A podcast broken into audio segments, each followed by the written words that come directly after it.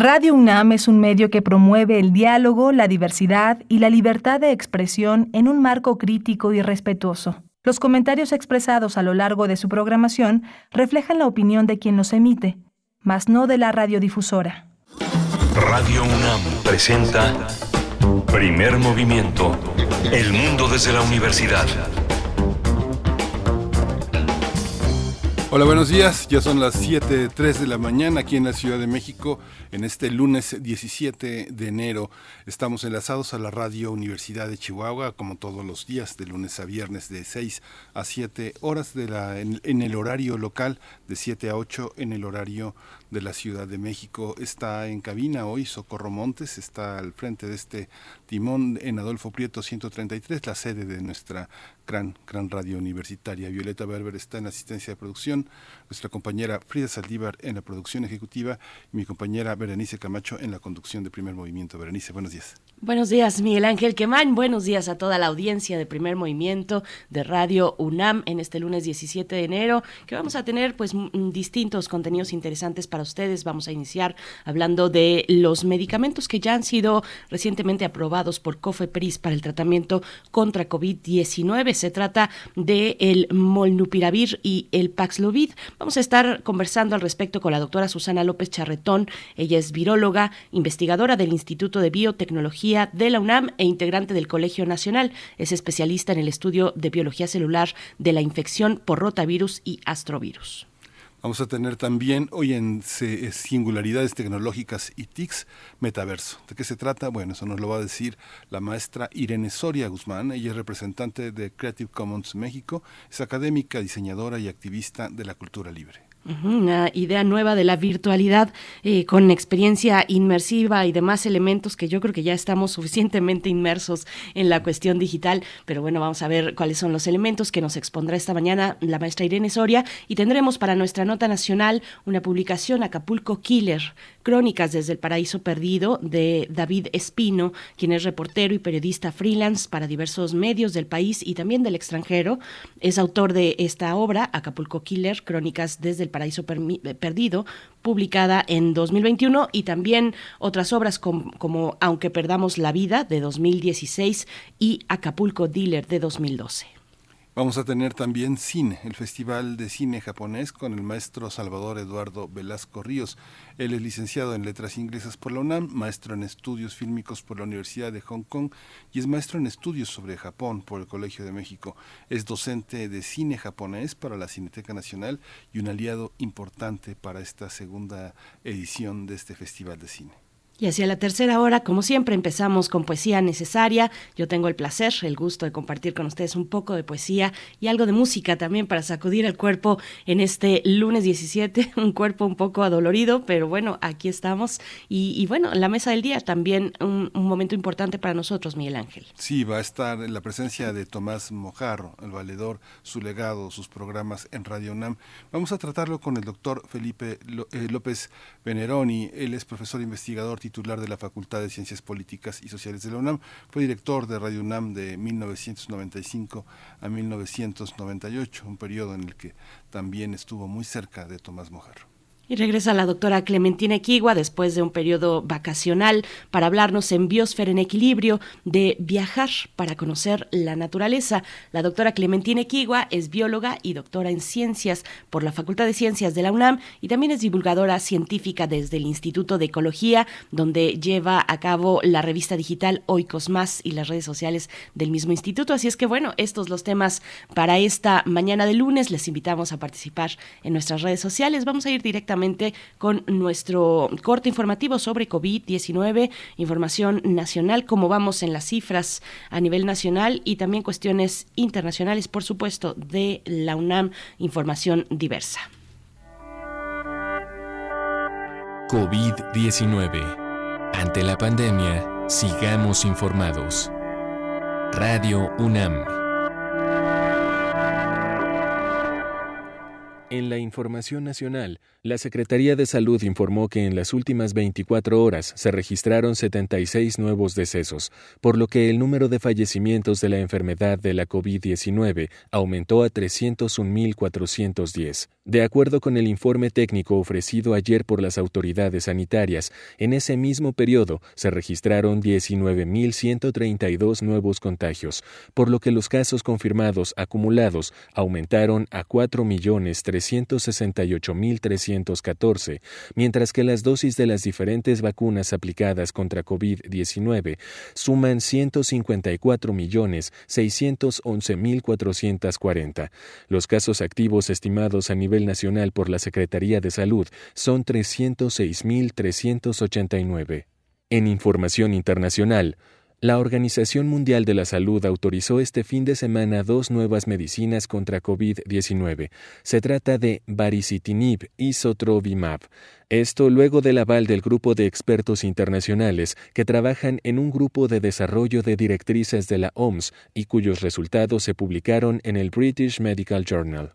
En Noticias de la UNAM, Melissa Chávez Guerrero, profesora de la Facultad de Psicología de la UNAM, dijo que el miedo es otra secuela de la COVID-19 y ante el rápido avance de Omicron, la gente empezó a sentirse nerviosa, reacción normal y comprensible porque, frente a cualquier situación extraña o de amenaza a nuestra salud, es inevitable experimentarlo.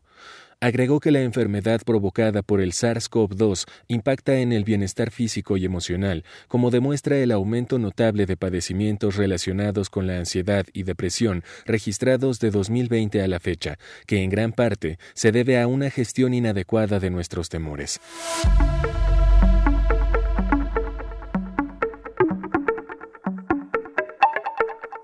Y en las recomendaciones culturales, la Embajada del Perú en México, la Coordinación de Difusión Cultural y la Dirección General de Actividades Cinematográficas, Filmoteca UNAM, invitan a disfrutar del ciclo virtual de cine peruano que se realizará del 20 al 30 de enero de 2022. Este ciclo se preparó especialmente para conmemorar los 200 años de la independencia de esa nación, el cual tuvo como su fecha principal el 28 de julio pasado. El ciclo virtual de cine peruano está compuesto por un grupo de películas producidas entre 2012 y 2018, la mayoría de las cuales se presentan por primera vez en México. El ciclo inicia el jueves 20 de enero con la proyección de la película Mata Indios de los directores Óscar Sánchez Aldaña y Robert Julka Mota. La programación se puede consultar en la página de la Filmoteca de la UNAM www.filmoteca.unam.mx diagonal ciclo diagonal ciclo de cine peruano.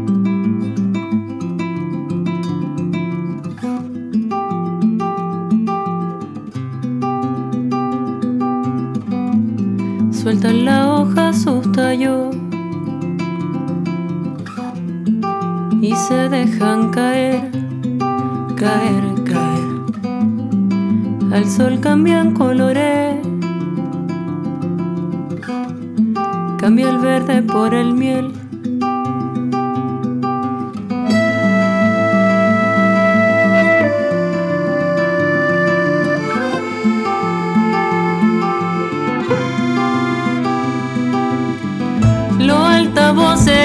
empiezan con los ruidos de agua y fuego y no sé qué.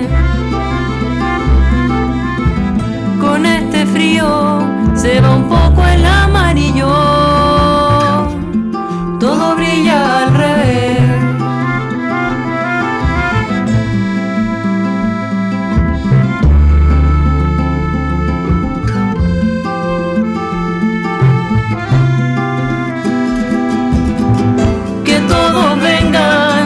mirar que haya la vuelta y que digan lo que ven.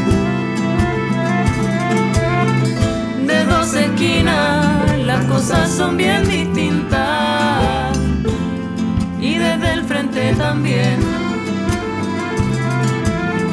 Si quieren encienda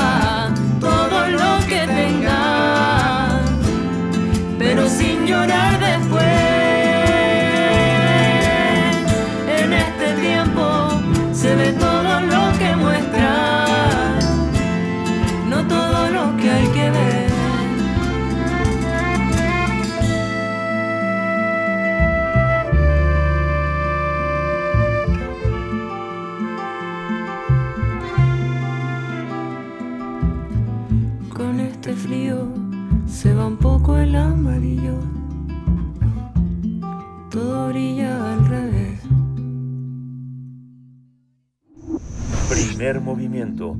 Hacemos comunidad con tus postales sonoras. Envíalas a primermovimientounam.gmail.com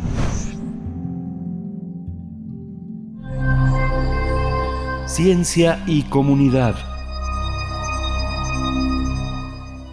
La Comisión Federal para la Protección contra Riesgos Sanitarios, la COFEPRIS, autorizó en México el medicamento Molnupiravir para tratar la COVID-19 y evitar la hospitalización en pacientes con este riesgo.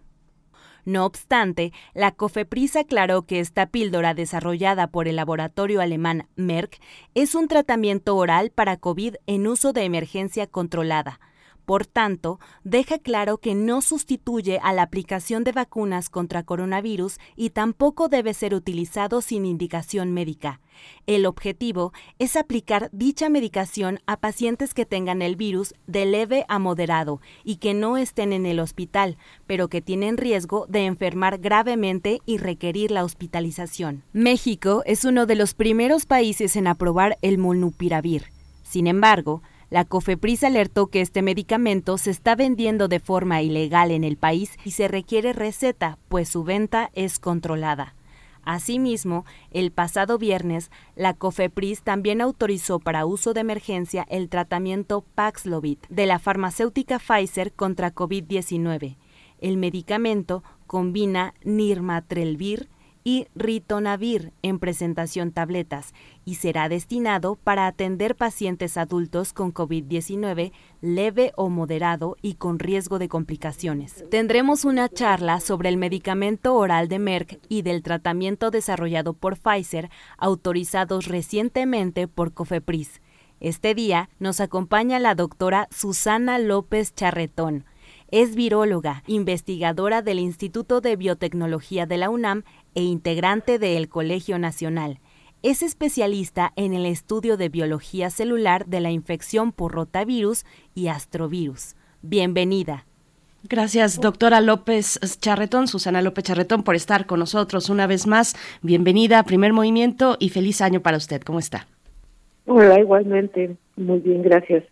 Gracias, doctora. Pues cuéntenos, por favor, cómo se ve el panorama de los tratamientos para, para la COVID-19 eh, con esta incorporación, estos dos nuevos medicamentos que ya hemos reseñado en la introducción, doctora.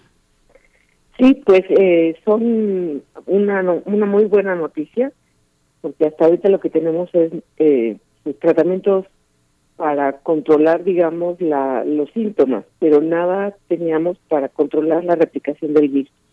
Estos dos nuevos medicamentos son justamente eh, drogas que afectan la replicación del virus y por lo tanto digamos que paran la infección. Son antivirales, así los conocemos. Pero como bien dicen, eh, esto no sustituye a las vacunas. Esto es cuando me infecto por alguna situación, entonces puedo usar estos antivirales. Pero lo mejor que podemos usar ahorita son vacunas para prevenir la infección esta, eh, este, esos medicamentos, doctora, entonces eh, lo que previenen es que no tengamos un escenario post-COVID dramático. ¿Y es así? Así es, así es. Lo que, lo que previenen es que cuando personas de alto riesgo principalmente se enferman, se detectan tempranamente, les pueden, eh, bueno, le, les pueden recetar, digamos, estos medicamentos y la infección no procede. El problema que tenemos con esta infección, con este virus, que después de la primera parte de replicación del virus, tenemos una parte que es la, la que agrava mucho la enfermedad, que es una, digamos, una etapa de inflamación y de respuesta de la persona exagerada, una respuesta muy exagerada, que es la que lleva a los problemas respiratorios. Eh, justamente si podemos eh, prevenir que, que las personas lleguen a esta fase mediante los antivirales, pues podemos prevenir eh, muchos eh, casos severos y muertes. Eh, entonces, a ver, para, para dejar claro, bueno, ¿cuáles son las particularidades de estos, de estos medicamentos, doctora? ¿En qué etapa de la enfermedad pueden ser administrados? ¿Con qué otros medicamentos también contamos para etapas tal vez más avanzadas, más graves de la enfermedad o expresiones más graves y complicadas de, de COVID-19? Sí, estos medicamentos, como les digo, atacan a, las, a la replicación del virus en las primeras etapas. Se tienen que tomar a los eh, máximo, digamos, tres, cinco días de haber iniciado la infección. Eso complica mucho las cosas porque a veces las personas esperan más tiempo eh, o no saben en, los dos o tres primeros días que lo que tienen es, es COVID y entonces eh, pues llegan un poco tarde, digamos, al tratamiento. Pero la idea es tomarlo entre los tres y cinco días de inicio de la infección y se toma por cinco días, eh, son dosis en la mañana y en la noche, ambos, por cinco días. Muchos de los antivirales que están en el mercado no requieren receta médica. ¿Estos medicamentos la requieren? Eh, estos dos medicamentos la van a requerir. Una cosa que, creo que vale la pena mencionar es que se recién, eh, digamos, autorizaron, inclusive en la FDA en Estados Unidos, y la producción ha sido, eh, no es suficiente todavía, no, no hay suficiente medicamento de ninguno de los dos para surtir Estados Unidos en este momento. Entonces, sí es cierto que los vamos a tener en México porque ya están aprobados, pero la expectativa es no no antes de, del primer semestre, eh, del segundo semestre de este año. Entonces, porque no hay, porque no no se puede producir tan rápido ninguno de estos dos fármacos. Entonces, y la demanda es tan grande que el acceso va a ser difícil. Entonces, si van a ser con receta médica, pero, que es lo que ha dicho la, eh, digo, el pero eh, lo que están vendiendo ahorita como eh, eh, esos medicamentos no es posible que sean, porque no hay producción suficiente ni en Estados Doctora, un poco de lo que, se desprende de lo que comenta mi compañero Miguel Ángel Quemain, eh, le pediría una reflexión sobre la automedicación eh, frente a enfermedades respiratorias, incluida por supuesto COVID-19, pues ahora que estamos viendo un, incremento importante en los contagios en nuestro país, doctora, ¿qué, ¿cuáles son las implicaciones, cuáles son también las observaciones pues de los especialistas respecto a la automedicación y los riesgos para la sociedad en general? Pues sí, eh, como saben, las enfermedades virales solo se pueden atacar con antivirales, con estas drogas antivirales que no son tan, tan abundantes. Muchas personas confunden eh, esto con antibióticos, que son drogas que atacan bacterias. Y esto, para empezar, número uno, no sirve tomar un antibiótico, un, un medicamento que ataca bacterias, una infección viral como es el, eh, la infección por SARS-CoV-2. Número dos, le estar tomando eh, medicamentos anti, antibióticos contra las bacterias, lo que está causando, eh, lo que es un uso desmedido de antibióticos para todo, lo que está causando es que se están seleccionando variantes de bacterias que son resistentes a los antibióticos. Y eso es muy peligroso porque nuestra mejor arma contra cualquier enfermedad bacteriana son los antibióticos. Entonces, eh, no podemos favorecer, digamos, esta selección de, de, bacterias resistentes a antibióticos porque nos vamos a quedar sin armas para controlarlas. Fíjese que tuve la... Eh, bueno, hay una parte de todo este proceso mediático en el que yo no sé si yo no tengo memoria, pero tal vez eh, en algún momento sucedió, que tengamos en la opinión pública, en los medios, la, presencia de nuevos medicamentos que también eh, están apareciendo en otros terrenos eh, epidemiológicos y sanitarios y también de enfermedades renales, hepáticas. Es la primera vez que tenemos sobre la escena mediática la presencia de unos medicamentos y, y la presencia de su aprobación en México. ¿Esto qué significa en términos médicos, en términos de la difusión de la salud en México, en un país donde todo el mundo se autorreceta. Bueno, no todo el mundo, pero mucha gente recurre a preguntarle al boticario qué tomar. Sí, bueno, eh, como les digo, estos medicamentos han sido muy promocionados porque dos años, eh, eh, dos años después de tener esta pandemia y ver el progreso de la enfermedad, pues el, contar con antivirales nos pues, nos abre toda una posibilidad de tratamiento que nos va a permitir controlar a aquellas personas que no se han vacunado y se han infectado o que están eh, reincidentes, digamos, que tienen una reinfección y que las puede llevar a complicaciones, principalmente para personas de alto riesgo.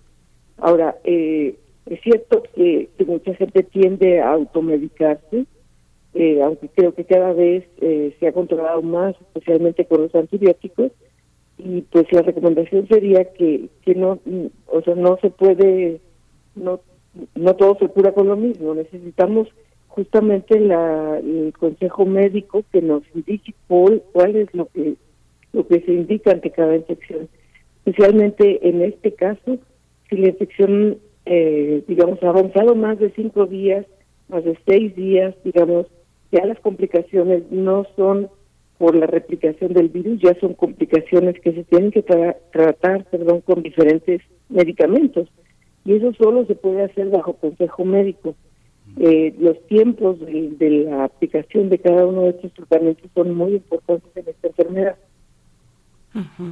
Me quedo pensando en este, eh, eh, en estas secuelas, en el COVID también de larga eh, expresión o de larga extensión, pero, pero me regreso un poquito a esta cuestión de la distribución y la producción de los de los medicamentos antivirales, doctora. ¿Por qué son tan escasos estos medicamentos? Tal vez no hablando necesariamente de estos dos nuevos aprobados por Cofepris, por, por Cofepris, pero, pero sí en general, ¿por qué?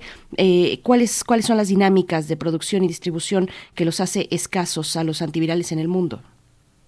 Eh, a estos dos antivirales en particular es que eh, la, la, síntesis, digamos, de estas dos moléculas antivirales eh, toma tiempo, no se puede hacer de manera masiva y, bueno, se puede hacer de manera masiva, pero los laboratorios que las están produciendo, que son Merck y Pfizer, tienen una capacidad limitada de producción y si ustedes recuerdan, somos 8 mil millones de personas en el mundo entonces la demanda es, y se requieren, les digo, tratamientos de cinco días, que son 60 o 70 pastillas por tratamiento. Entonces, la cantidad de, de, medicamento que se requiere y la demanda que hay son altísimas. Eh, esto, eh, pues están, como empezaron las vacunas, están empezando a, a mejorar, digamos, laboratorios para la producción dentro de y de Pfizer y la otra cosa que están haciendo es que están, normalmente un medicamento que se desarrolla en un cierto laboratorio está sujeto a una patente, es decir, yo soy dueña de la invención y solo yo puedo producir ese medicamento, se llama patente, ¿no? Entonces, en este caso, sé que Merck y Pfizer están dispuestos a ceder sus patentes a laboratorios que la ONU, que la Organización Mundial de la Salud, perdón, autorice para que ayuden en la producción de estos medicamentos en otras partes del mundo, especialmente en aquellas partes del mundo de bajos recursos, para que se pueda producir de manera más eh, accesible. Pero todo esto va a llevar tiempo, porque hay que, pues, digamos que enseñar a los laboratorios eh, los pues, digamos, la manera de hacer este medicamento, la síntesis química que requiere este medicamento se tiene que aprender y se tiene que estandarizar. Esto de lo que de lo que usted habla, bueno, es justamente un tema de, de rezago tecnológico en muchos casos. Me imagino muchos países del centro de África, muchos muchas regiones de la India. Eh, ¿Cuál es esta, esta, eh, Estamos en la fase de un tratamiento. Primero se discutió la inequidad en la distribución de vacunas en la parte del tratamiento, le voy a hacer una pregunta que no tiene que ver con su competencia, doctora, pero que usted la ha sido testigo de cómo se desarrolla, cómo en la fase de tratamiento, que es una parte de licitaciones, aprobación, eh, eh, medicamentos de un cuadro básico, cómo entran los tratamientos de COVID en las en la, en la en el paradigma de tratamiento básico. Ahí se fue. Ay, caray. Creo que Creo que perdimos comunicación. Estamos conversando con la doctora Susana López Charretón. Vamos a dar oportunidad a que la producción pueda reenlazarla. La doctora Susana López Charretón es viróloga, investigadora del Instituto de Biotecnología de esta Casa de Estudios de la UNAM y también es integrante del Colegio Nacional, especialista en el estudio de biología celular de la infección por rotavirus y astrovirus. Y también estamos recibiendo sus comentarios en redes sociales para poder compartir alguno de ellos eh, y, aprovechar la presencia de la doctora López Charretón, Miguel Ángel, que nos estaba comentando acerca de las patentes y tú hacías este planteamiento sobre la inequidad entre los distintos países para poder acceder a tener una producción que, que salvaguarde, salvaguarde la, la salud de sus, de sus habitantes, Miguel Ángel. Sí, justamente aprovecho también para comentar que el viernes estuvo la doctora López Charretón eh, en, el Colegio Nacional en una conferencia muy interesante. Estuvo con Selene Zárate, ella forma parte del posgrado de Ciencias Genómicas eh, de, la UNAM, dio un panorama verdaderamente extraordinario. La conferencia se tituló Omicron y la coordinaron el doctor Antonio Lascano Araujo y la doctora Susana López Charretón. Fue verdaderamente extraordinario, casi dos horas de elaboraciones teóricas, políticas, eh, farmacológicas, eh, sociológicas, muy interesante, fascinante. Está en el repositorio del Colegio Nacional, vale mucho la pena leerlo, escucharlo, leer, verlo y reflexionar sobre todos los panoramas que ofrecen ellos. Ya está, Ya está, ya está de vuelta. Doctora, le planteaba la pregunta de estamos en la fase del tratamiento. ¿Cómo en la fase del tratamiento la, enfrentan los gobiernos? Hay un cuadro básico de medicamentos. ¿Los tratamientos tan diversos entrarán en esas, en esos, en esos paradigmas? Eh, pues sí, pero como como bien dices, eh, estamos en, por lo menos en México con un con un pues con, un problema que ya lleva años, que es el abastecimiento de medicamentos. Tenemos en México muy pocas compañías farmacéuticas que produzcan eh, los medicamentos aquí, ¿no? Y entonces todos dependemos de, importaciones eh, de, los medicamentos y también de los permisos eh, sanitarios. Entonces sí hay un rezago en cuanto a la producción de medicamentos, no tanto a la parte, digamos, de saber hacerlos. Hay, muchísimos expertos que podrían saber hacerlos, pero los, la industria farmacéutica requiere de, de, laboratorios de producción eh, pues sofisticados, pero además eh, autorizados por COFEPRIS para producción de medicamentos, y eso eso es, es lo difícil. A pesar de que pudiésemos que no va a ser el caso, ¿eh? pero que pudiésemos tener la patente de producción de estas de estos medicamentos de monopiravir y, y Paxlovid, eh, pues no sé si tengamos laboratorios que tengan las condiciones de producción farmacéutica que requieren estos medicamentos. Doctora, pero usted usted ve que ha cambiado el panorama con la pandemia, eh, eh, el panorama de las patentes, la idea de las patentes, sobre todo en casos de emergencia eh, dentro de la industria farmacéutica. Vamos, mm, digamos, caminando, avanzando hacia relaciones probablemente más equitativas en el mundo respecto a la producción de, medicamentos que son urgentes. En este caso también, bueno, en general, en el caso de la pandemia con las vacunas, vamos caminando hacia allá poco a poco. Yo creo que este, sí, este ha sido un problema que como nos está afectando tanto a todos y ha habido, bueno, y hay una inequidad económica en el mundo, como bien sabemos en todos los sentidos, eh, ya hay, eh, pues ha habido las iniciativas de ceder las patentes de algunas vacunas y también de estos medicamentos eh, a, a, la Organización Mundial de la Salud, quien los distribuye a países que, que los pueden producir. Eh, no es suficiente con que se dan una patente y digan, bueno, órale, ya tienes permiso de, producir este medicamento, sino que se requieren, como les digo, de laboratorios eh, de, manufactura con eh, requisitos muy particulares que no hay en cualquier país. la, la Organización Mundial de la Salud sabe qué países sí lo pueden utilizar y eso, bueno, abarata mucho la producción y facilita el acceso. Hay laboratorios muy, muy buenos en India, y en China que, pueden hacer estas, eh, que tienen este tipo de facilidades. Entonces, avanzado sí el pensamiento de, por lo menos en cuestiones de emergencia, ceder algunas patentes, pero como les digo, no es lo único, no es como que me dan la receta, yo tengo que tener todos los elementos para producirla y hacerla bien. Doctora, a la hora, a la hora de de jerarquizar para quiénes van los medicamentos. Un, un, medicamento como este, un tratamiento como este, que reduce, que impide la replicación del virus, ¿hacia qué población tiene que dirigirla un gobierno? ¿Tiene que jerarquizarlo así en una democracia o hay otros criterios éticos? Yo creo que, la, si hay una cierta jerarquía, porque sabemos que hay personas que tienen mucho más riesgo de padecer una enfermedad grave, severa y muerte entonces, inicialmente, ante la escasez, se debería de priorizar para aquellas personas que tienen eh, son mayores de 65 años o tienen comorbilidades porque son sigue siendo, a pesar de las vacunas, las personas que tienen mayor susceptibilidad a morir. Entonces, en este momento de escasez, sí, sí debería de ser priorizable quién tiene estos tratamientos. Ahora, la, la gran ventaja de estos tratamientos es que ya son de uso eh, eh, en domicilio, digamos. Estos dos son pastillas que yo me puedo tomar, ¿no? Ante la indicación. Eh, los primeros antivirales que hubo, como el Remdesivir, son solamente son, se pueden aplicar en el hospital. Y una persona que llega al hospital con esta enfermedad es porque ya pasó los cinco días, de hecho, y porque ya está muchísimo más grave y ya no solo requiere controlar la infección, como les digo, sino que ya se requiere controlar muchas otras eh, signos y síntomas que causa eh, las que tiene eh, como segunda etapa esta infección. Entonces, eh, la gran ventaja es que esto se pueden aplicar temprano, pero sí la indicación la indicación debería de ser primero las personas más eh, susceptibles, digamos, a padecer enfermedades severas.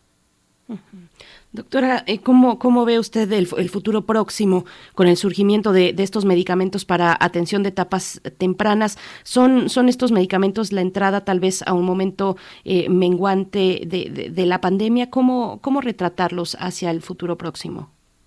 Pues sí, o sea, sí, sí, realmente, no sé si ustedes recuerden de la, de la pandemia que tuvimos de influenza, ya teníamos vacunas, ¿cierto?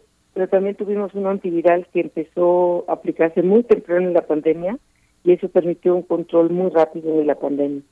En este caso sí son una gran esperanza, pero la realidad es que es las magnitudes de, de, de, personas que están infectadas son tan grandes que no se ve fácil poder tener medicamento para todos, como ya lo dijimos, y entonces no va a ser tan rápido como fue con la pandemia de influenza. Doctora, fíjese que comentaba, cuando se cortó la comunicación, comentaba la conferencia en la que usted participó el viernes pasado con la doctora Selene Zárate y el doctor Lascano.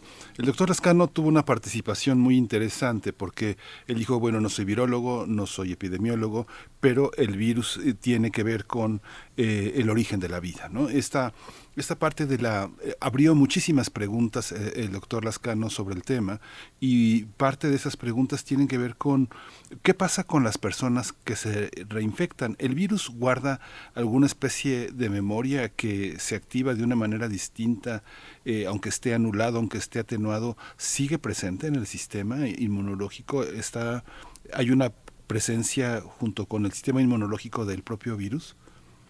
No, no, no. El virus eh, normalmente infecta a una persona durante cinco días, por ejemplo, Y, y ya. O sea, ese virus ya no se queda en el sistema de las personas. Este virus es un virus que, que es agudo, digamos. Lo tenemos durante la infección y lo eliminamos. Y lo eliminamos gracias a nuestro sistema inmune, que se queda con una memoria de la presencia, digamos, de este virus. Eso esa infección y las vacunas hacen que nuestro sistema inmune tenga una memoria de que ya tuvimos esta infección, de manera que cuando tenemos una siguiente infección, el sistema inmune reacciona mucho más rápido y lo ataca. Ahora, cuando eh, lo que estamos viendo ahora es que hay algunas variantes que eh, cuando reinfectan a alguien, el sistema inmune no los reconoce tan bien como reconocía a las a, los virus originales contra los cuales hizo la, vacuna. Entonces tenemos una reinfección eh, leve, porque ya estamos vacunados, pero eh, eh, que se puede volver a infectar la persona. Las personas de alto riesgo son las que preocupan porque aún vacunadas pueden llegar a tener estos efectos, estos sí efectos más severos. Doctora, bueno, y, continuando con esta cuestión también Omicron y las distintas eh, variantes que, que se presentan, eh, ¿cómo, ¿cómo se comporta eh, el virus frente a los medicamentos cuando hemos visto que las variantes pues se expresan de manera distinta en nuestro, en nuestro organismo, en el sistema respiratorio superior para el caso de Omicron? Así lo han dicho las autoridades sanitarias y los que hemos pasado por ahí también lo hemos comprobado de alguna manera y no tanto, por ejemplo, en los pulmones como sí lo hacían las variantes anteriores. ¿Cómo, cómo es esta dinámica con los medicamentos frente a variantes distintas, doctora? ¿Qué, sabemos al respecto? Eh, lo que sabemos es que los virus están variando todo el tiempo. Esa es una parte integral, digamos, de, la naturaleza de los virus, el, estar cambiando todo el tiempo y cualquier ambiente diferente al que se enfrentan los virus eh, selecciona algunas de las variantes. Entonces, por ejemplo, eh, de la de los virus originales ahora han cambiado, estamos viendo variantes que tienen cambios que les permiten, digamos, eh, pegarse mejor a través de la estícula o escapar un poco la respuesta inmune a través de cambios en vesículas. Estas drogas antivirales están eh, atacando, digamos, digamos puntos eh, de la replicación del virus. El molnupiravir eh, disminuye o inhibe la maquinaria de replicación del virus y el Paxlovid lo que inhibe es eh, el procesamiento de unas de las, digamos que de las estructuras del virus. Entonces, eh, la aplicación de estos medicamentos eh, seguramente nos va a dejar ver en algún tiempo eh, la presencia de variantes que escapan, digamos, al monopiravir o que escapan al, al, al Paxlovid, justamente no porque estén las drogas, sino porque a través de, de la selección que van a empezar a hacer estas drogas, vamos a empezar a ver variantes. Las variantes son, digamos, cambios al azar que está teniendo el virus todo el tiempo. Ahora, las condiciones externas nos permiten ver aquellas que se, se seleccionan porque tienen una ventaja ante un cierto ambiente. Entonces sí, esperaríamos pronto, cuando se empiece a aplicar masivamente estos medicamentos, eh, algunas variantes que sean resistentes a estos eh, medicamentos. Ay, doctora, la exprimimos porque, bueno, nuestros radioescuchas no tienen la oportunidad de escucharla tan eh, tanta, con tanta frecuencia como desearíamos, pero quería preguntarle, hay una, el, fin de semana que fue quincena, mucha gente salió, viernes y sábado estaba todo lleno, pero ayer estaba eh, una ciudad desolada, Coyoacán, el, Polanco, Condesa, Roma, eh, Gustavo Amadero, el centro histórico, había una disminución notable de personas. Y veía la estadística, la estadística del, del gobierno de la ciudad, 4% dice que son las personas que no están vacunadas, de ese un 84% son las personas que han estado en hospitalizaciones. Esto desde un punto de vista pues muy común, muy ordinario, resulta un poco extraño porque eh, en las familias que aumentaron en su número porque mucha gente dejó de ir a trabajar, trabajó a distancia y dejó de rentar a distancia de su familia, eh, los contagios han sido muy, muy severos. La gente está contagiada, no hospitalizada, pero aún con las terceras dosis se han contagiado. ¿Cómo funciona esto? ¿Cómo podemos entenderlo en una ciudad como la que vivimos, la Ciudad de México? Este, este tipo de visiones estadísticas, ¿son ciertas? Eh, bueno, sabemos, eh, eh, ya hemos hablado bastante de esto, que las vacunas previenen de enfermedad severa y muerte, pero no de contagio. Aún vacunados nos tenemos que cuidar, tenemos que seguir las medidas de las que hemos hablado muchas veces. Esta variante Omicron eh, aparentemente tiene, un, tiene una tasa de, de, contagio mucho más alta y es lo que estamos viendo en el mundo completo, no solo en nuestro país. En el mundo completo ha habido un aumento eh, de casos más más grande, digamos, que las tres olas pasadas en todo el mundo y en México lo estamos pasando. Eh, no he revisado las cifras recientes, pero habíamos estado en máximos históricos de número de contagios. Esto es eh, justo porque el virus es más transmisible y porque eh, muchas personas han estado pues ya con este con este aviso de que la ciudad está en verde, que no, no se entiende por qué está en verde, ¿no? Y la, el semáforo verde para muchas personas es, ya pasó todo, pues se ha favorecido muchísimo el contagio de, este virus. Eh, eh, quizás, eh, no sé, estoy segura que ustedes han oído ya de personas mucho más cercanas a ustedes mismos que están contagiados, lo que no había pasado en los dos años anteriores. Entonces, pues justo creo que tenemos que reforzar mucho el hecho de que nos tenemos que seguir cuidando, vacunados o no vacunados, porque el contagio, pues finalmente empieza a revelar eh, personas que pensábamos que no iban a tener eh, pues mayor problema, que sí lo tienen. Y eh, el problema es que ante los números tan grandes de contagios, pues empiezan a saturar las camas en los hospitales. Doctora, ya para ir cerrando, eh, le pregunto qué, panoramas tenemos enfrente con este incremento de contagios eh, para las siguientes semanas, para los siguientes meses, los primeros del año, eh, pues de acuerdo a cómo hemos visto que se comporta el, coronavirus, el SARS-CoV-2. pues así como que adivinadora no soy. lo, que lo que hemos visto en algunos países que empezaron la cuarta ola antes que nosotros, por ejemplo Sudáfrica porque tuvieron un incremento muy grande y una bajada también muy grande, rápido. O sea, como que ha sido una ola eh, mucho más picuda, digamos, ¿no? Entonces, pues esa es la, expectativa, pero cuando vamos a llegar al máximo es difícil de predecir porque cada población tiene pues, muchas características diferentes y si va a suceder lo mismo no sabemos. Si ven ahorita Estados Unidos, por ejemplo, que es nuestro más cercano referente, está ante un pico enorme que no se ha podido controlar aún. Entonces, ¿cuánto más vamos a estar así? Eh, la verdad es que los virus no se dejan de decir. Pues doctora, pues sí, el futuro, el futuro dejó de pertenecernos y el síntoma es que no podemos predecir qué va a pasar pasado mañana. Muchas gracias siempre, doctora Susana López Charretón, por su presencia, por su lucidez y por su, por su gran calidez para, para, para ver problemas tan difíciles. Muchas gracias. Muchas gracias a. Gracias, doctora Susana López Charretón, viróloga, investigadora del Instituto de Biotecnología de la UNAM e integrante del Colegio Nacional, que, eh, por cierto, por acá Alfonso de Alba Arcos en Twitter ya eh, eh, pone para, para todos, para toda la audiencia, pues precisamente la liga de la conversación que, que, tú mencionabas con también Selene Zárate en el Colegio Nacional Miguel Ángel, así es que bueno, vamos a ver si también nosotros podemos compartirla desde nuestras redes sociales, arroba P Movimiento, estamos así en Twitter y Primer Movimiento UNAM. Yo creo que el futuro nunca nos perteneció, Miguel Ángel, era una, una ilusión que ya se vino a cristalizar con esta pandemia. Pero bueno, vamos con música. Vamos a escuchar de Cancamusa, Mente Sola.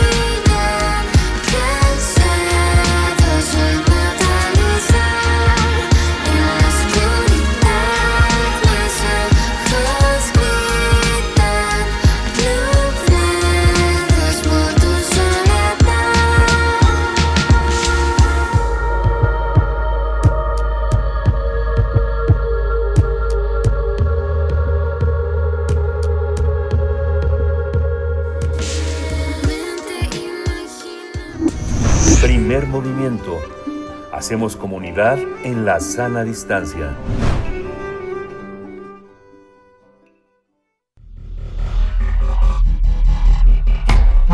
Singularidades tecnológicas y TICs.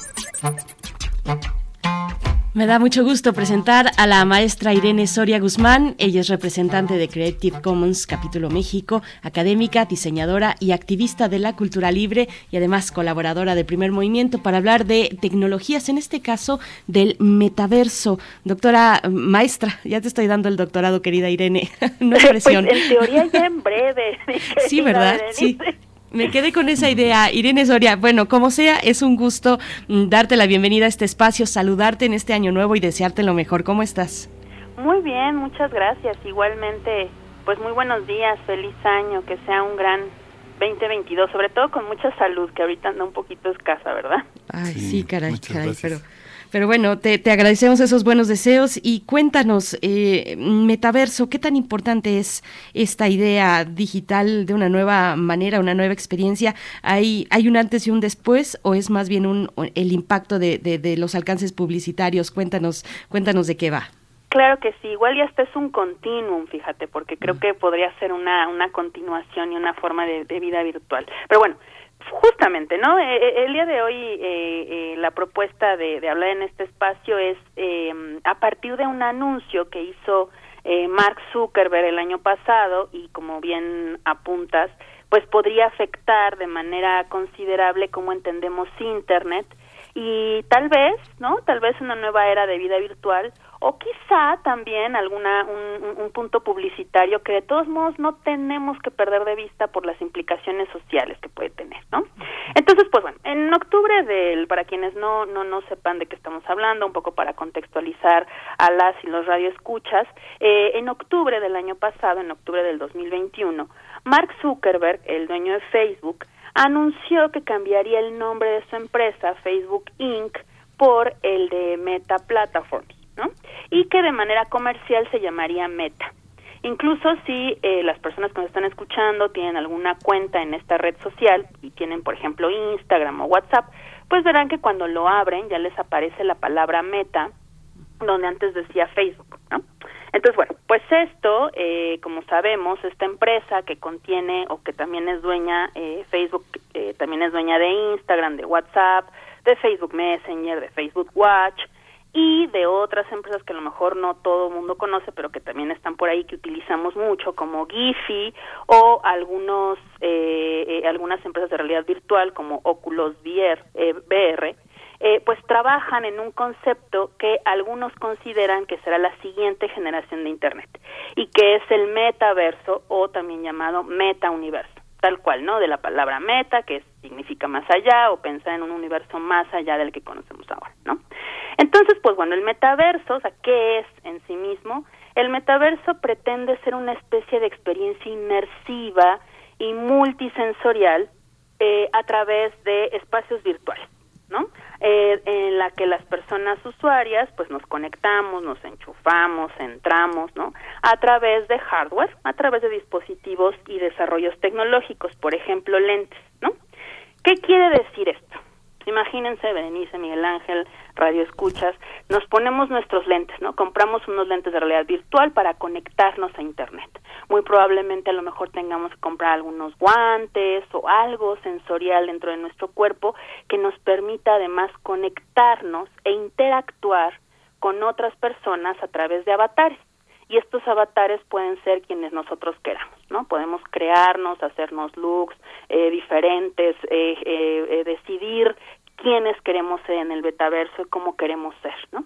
Obviamente, o muy probablemente se imaginarán que para esto necesitamos pues, seguramente, no sé, comprar, pagar la posibilidad de, de, cambiarnos el color de cabello, o a lo mejor tendremos que pagar para tener una mejor experiencia, como ya sucede ahora, ¿no? Con algunos videojuegos. Este concepto de metaverso, pues evidentemente no es nuevo, ha venido de la ciencia ficción desde hace ya varios años. La, una de las más cercanas es una novela que se llama Snow Crash, en 1992, de un autor, eh, bueno, de, de Neil Stephenson, es el nombre del autor, y que luego se retoma en otro concepto de Oasis, de la novela de Ernest Klein, que se hizo película hace poco, que ahí la, la quiero mencionar porque por ahí si los radioescuchas quisieran verla, ese es un concepto, ahí, ahí se muestra muy claramente el concepto del betaverso. Esta película es de Steven Spielberg, se llama Ready Player One, que, eh, bueno, muestra un poco cómo sería esta vida virtual para escapar incluso de la vida física, ¿no? Pero bueno, esto ya lo, lo, lo ha venido eh, pensando o, masticando la ciencia ficción, ya lo imaginaba, ¿no? Incluso ya desde los 80 o desde mucho antes con Neuromancer, por ejemplo, de William Gibson, y ya lo hemos visto en algunas aplicaciones que, que, que se han usado, por ejemplo, Second Life, que también fue famosita por ahí entre los noventas y dos mil. Ahora bien, muy probablemente, que eso es una, una cosa que quisiera comentar en este espacio, a lo mejor ya estamos eh, transitando, ya estamos viviendo en una especie de metaverso sin darnos cuenta del todo. Bueno, nos estamos dando cuenta, digamos, pero como que la transición eh, eh, es algo que ya estamos eh, viviendo en carne propia, incluso pues ya lo que hemos mencionado un montón en este espacio en la pandemia, ¿no? Sí. Las llamadas por Zoom, el estar este, haciendo nuestras nuestros eh, clases eh, virtuales por medio de estas plataformas y sobre todo por la cantidad de datos que hemos dado pues a estas empresas, ¿no? Eh, se puede, algunos ya han dicho que los datos son una especie del nuevo petróleo, ¿no? Son como el nuevo oro, que eh, con el que podemos saber un montón de la gente eh, por medio de los datos que se comparten, los datos que compartimos dentro de estas plataformas, pero sobre todo con el cruce de estas plataformas. Entonces, bueno, muy probablemente ya estamos en esta transición porque eh, Mark Zuckerberg, bueno, también ha utilizado o pretende utilizar esta cantidad de metadatos que hemos dejado en gran parte de sus desde el tiempo que llevamos conectados en la plataforma para tener una mejor experiencia. Ahora bien, muy probablemente también esto es la introducción de un léxico tecnológico que eh, pues está ya entre nosotros o que empieza a estar entre nosotros y que muchas veces no entendemos, ¿no? Que eso es algo que ya ha pasado. No les ha pasado con conceptos como la nube, ¿no? O Internet de las cosas, que lo utilizamos un montón, pero que no siempre sabemos qué significa. Entonces también puede ser esta introducción de palabras para que nos vayamos normalizando esta nueva forma de interacción. Incluso algunas personas dicen que esto es como una especie de transición a otros escenarios que también ya han sido planteados en la ciencia ficción, ¿no? Esto de ponernos nuestras gafas para que nos conectemos a otra vida, ¿no? En una de esas la transición también a vivir en estanques, ¿no? De sustancia viscosa, ¿no? Muy a la Matrix. Pero bueno, más allá de la ciencia ficción, creo que eh, es interesante pensarlo también como una, eh, dice por ahí un autor, la visión primitiva de lo que se avecina, ¿no? O sea, cómo es que llegamos aquí, ¿no? Y más allá de esto, la promesa de Zuckerberg es que las personas que eh, se conecten a este metaverso pues van a tener múltiples beneficios, ¿no? Estos beneficios pueden ser, según indican eh, los defensores del metaverso, pues que pueden ser muy beneficiosos para la sociedad, por ejemplo, en la educación. Se pueden tener experiencias educativas que fomenten el aprendizaje entre eh, las personas que estudian ciertos temas, y algunos dicen que puede ser también el refugio virtual de un mundo caído, ¿no? Un mundo en el que no hay virus, un mundo en el que no hay coronavirus, en el que podemos interactuar con otras personas sin salir de nuestra casa con una experiencia inmersiva mucho más potente, ¿no? Es algo así como la promesa de otros mundos, la famosa promesa de mundos virtuales, ¿no? Sin embargo, y ya para irme perfilando hacia la reflexión este, de este espacio, es que, pues como ustedes ya saben en esta sección, eh, no, no, es que seamos pesimistas, ¿verdad? no es que sí, intentemos ser pesimistas, pero siempre eh, es importante tener el punto crítico y el ojo crítico sobre este tipo de cosas, ¿no? Porque tendríamos que cuestionar cómo es que este metaverso podría, por ejemplo, pues perpetuar o incluso potencializar el mundo desigual en el que vivimos hoy en día, ¿no? Porque evidentemente para entrar a este metaverso pues se va a necesitar tecnología, este comprar aditamentos, eh, eh, invertir, digamos, en mejores experiencias y nuevamente, ¿no? Quien tenga la posibilidad de adquirir este tipo de, de, herramientas, tanto hardware físicas como lo que sucede en lo virtual, pues va a tener una mejor experiencia, ¿no? Entonces, en este caso se necesita mucha tecnología mediadora, muchísima, una tecnología que medie nuestras sensaciones, ¿no? Y como ya sabemos, esta tecnología pues es privada y es eh, eh, centralizada, ¿no? Que eso es algo que va también como muy en contra de lo que sucede en Internet. Entonces, sería algo así como prácticas parecidas a la apropiación de la tierra, ¿no? Porque Zuckerberg incluso ya está comprando muchas pequeñas empresas de realidad virtual y podría estarse acercando a el cercamiento de la tierra virtual, como la, la, la apropiación de tierras, ¿no? La privatización de tierras, pero ahora en la, en la, en la realidad virtual. Entonces, pues bueno, algo que, que, que ya pasa, digamos, pero que podría expandirse no solo por la tecnología que se usa, sino por la aprobación de la gente.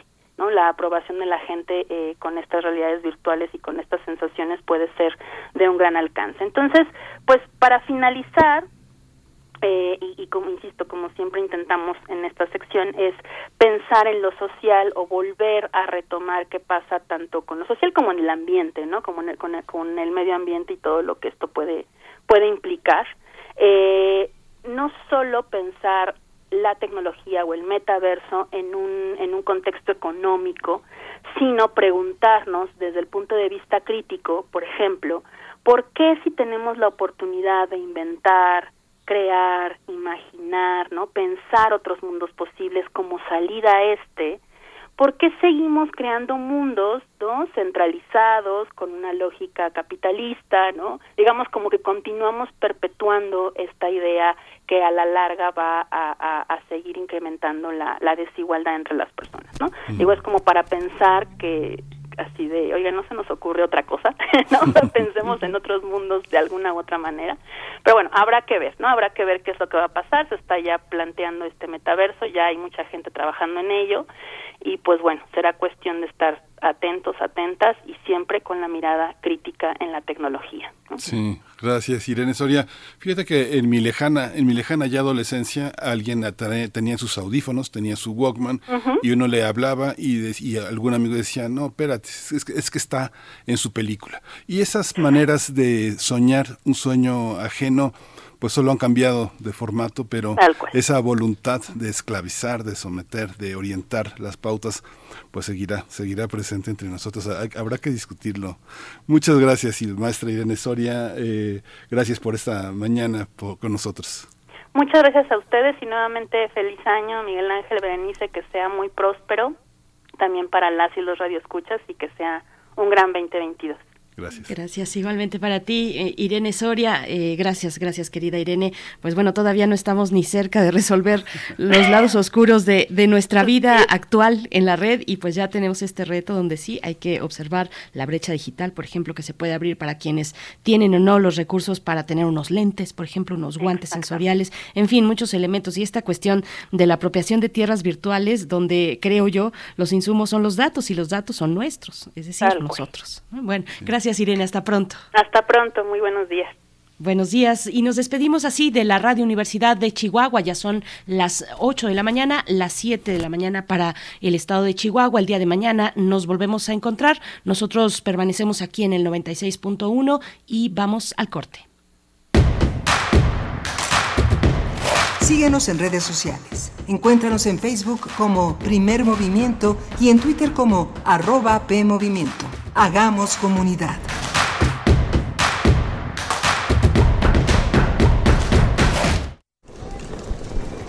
Hola Juan. Hola Oscar. ¿Ya te has dado cuenta que llevamos mucho tiempo juntándonos en esta transmisión? Y ahora nos juntamos para hacer este promocional de nuestro propio programa. Sí, hombre, por, en esta ocasión no es así un encuentro casual.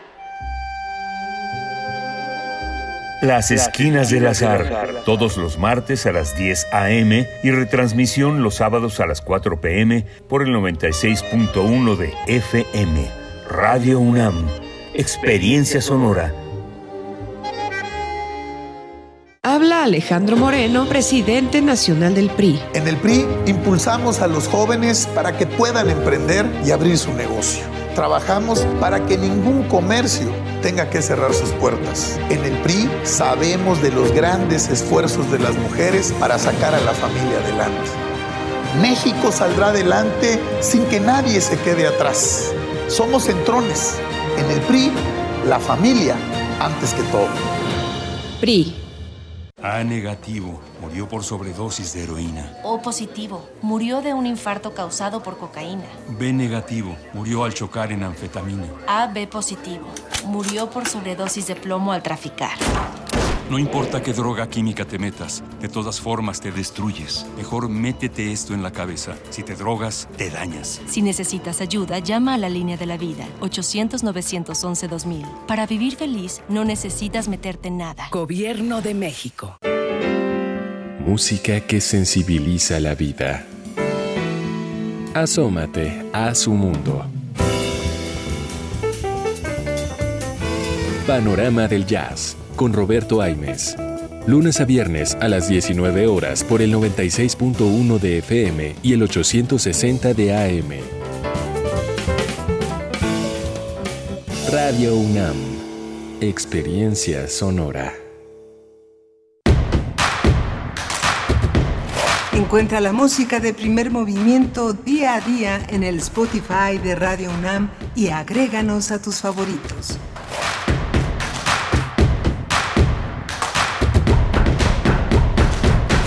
Muy buenos días, ya estamos de vuelta en nuestra emisión de lunes, lunes 17 de enero de 2021 y ya son las 8 con 3 minutos de la mañana aquí en el centro del país. Saludamos a Morelia, Michoacán, a la radio Nicolaita que nos invita a formar parte de su comunidad durante esta hora a través del 104.3 de la frecuencia modulada. Un saludo caluroso a toda la Universidad de Michoacán, bueno, la Universidad Michoacana de San Nicolás de Hidalgo allá en Morelia y a todos nuestros radioescuchas, los que están desde muy temprano aquí con el oído listo, atento y crítico también, como suele ser nuestra audiencia a través del 96.1 de la frecuencia modulada, del 860 de AM, que también tenemos por ahí una audiencia pues muy fiel a Radio Universidad y en www.radio.unam mx Tenemos hoy en cabina, bueno, está Violeta Berber en la asistencia de producción, Frida Saldívar con un poco de distancia en la producción ejecutiva, Socorro Montes a cargo de los controles técnicos en la consola y Miguel Ángel Quemain en la voz. ¿Cómo estás, Miguel Ángel? Hola, Berenice, buenos días, buenos días a todos nuestros radioescuchas. Venimos de una hora muy interesante, eh, ojalá y puedan eh, referirse a ella en nuestro podcast. Conversamos con la doctora Susana López Charretón, ella es miembro del Colegio Nacional, investigadora del Instituto de Biotecnología de la UNAM. Y, justamente recordábamos que el viernes pasado hubo una mesa muy interesante con el doctor Antonio Lascano Araujo y la doctora Selene Zárate sobre Omicron Omicron, este nueva nueva variante del virus del SARS-CoV-2. Vamos a tuvimos también la maestra Irene Soria, así que con el tema del metaverso, que es una nueva manera de realidad virtual en la que seguimos soñando un sueño que le pertenece a los dueños del dinero. Así que bueno, tenemos una una hora que viene por delante muy fuerte, ¿verdad, Berenice? Por supuesto, vamos a tener para nuestra nota nacional en unos momentos la presencia de David Espino. Él es reportero y periodista freelance en medios del país y también fuera de México. Es autor de distintas publicaciones. Vamos a hablar de la más reciente, publicada en 2021, que se titula Acapulco Killer, Crónicas desde el Paraíso Perdido, una revisión desde el periodismo, desde el reporteo que, que ha realizado David Espino eh, en una serie de casos de violencia de distintos tipos eh, de dentro de Guerrero y especialmente en Acapulco, así es que lo vamos a tener en unos momentos más. Es también autor de em, Aunque perdamos la vida, una publicación de 2016, y Acapulco Dealer de 2012, así es que la manera de arrancar nuestra nota nacional, Miguel Ángel. Sí, vamos a tener también el Festival eh, de Cine Japonés Vamos a, vamos a hablar del cine japonés con un experto, el maestro Salvador Eduardo Velasco Ríos. Él, ah, él, es uno de los curadores de esta, de esta festival de cine que llega a su segunda edición. Él estudió una maestría en estudios fílmicos en la Universidad de Hong Kong, así que bueno, se ha aventurado en un territorio justamente de una manera muy profunda. Él es maestro en estudios sobre Japón por el Colegio de México, así que bueno, va a ser muy interesante introducirnos en esa otra realidad que nos ofrece el cine, el cine japonés. Y bueno, un, un, saludo finalmente a quienes están en, en, redes sociales, Flechador del Sol, que nos desea buenos días, también Esther Chivis, David Castillo Pérez está por acá, Miguel Ángel G. Mirán, Carmen Valencia, que nos hace por aquí, te hace una recomendación, Miguel Ángel, vamos a ver de qué se trata. Verónica Ocampo Torres también dice, al fin un medicamento específico para este tratamiento de COVID-19, bueno, en sus etapas tempranas. José Ramón Ramírez también está por acá, dice que interesante entrevista eh, Alfonso de Albarcos, a quien ya habíamos mencionado. Oscar Isidro nos dice en Twitter, quizá el futuro siempre le perteneció a la humanidad y la pandemia es el resultado de múltiples decisiones tomadas desde la ambición, destrucción del sistema de salud, abandono de la investigación para la salud, política alimentaria dominada por empresas. Gracias, Oscar Isidro. R. Guillermo nos pregunta o se pregunta, le pregunta a la audiencia, ¿se ha evaluado la capacidad adictiva, psíquica y dependencia económica del metaverso y otras tecnologías emergentes. Bueno, Seguramente encontraremos en algún momento estudios al respecto, pero yo creo que no por voluntad de los creadores de estas posibilidades. Yo creo que, yo creo, y es mi opinión personal, que se miden eh, a través de control de daños y no de la prevención de cuestiones que, que lanzan así al, al mercado. Finalmente, eh, pues esa parte, toda esa, esa parte de Internet que está eh, como parcelas, digamos, que tienen dueños que están en esta idea de apropiación de tierras digitales que nos comentaba, que nos comentaba la maestra Irene Soria. R. Guillermo, gracias por tu comentario y seguimos recibiendo sus comentarios aquí en redes sociales. Y dice Oscar Isidro, la tierra virtual es de quien la trabaja. Mucho sobre qué escribir mucho sobre qué escribir para construir un mundo distinto. Gracias por la reflexión, nos dice Oscar. Y pues bueno, ahí están sus comentarios. Vámonos ya, Miguel Ángel, si no tienes otra cuestión con la nota no, no, vamos a nuestra nota. Primer movimiento. Hacemos comunidad en la sana distancia.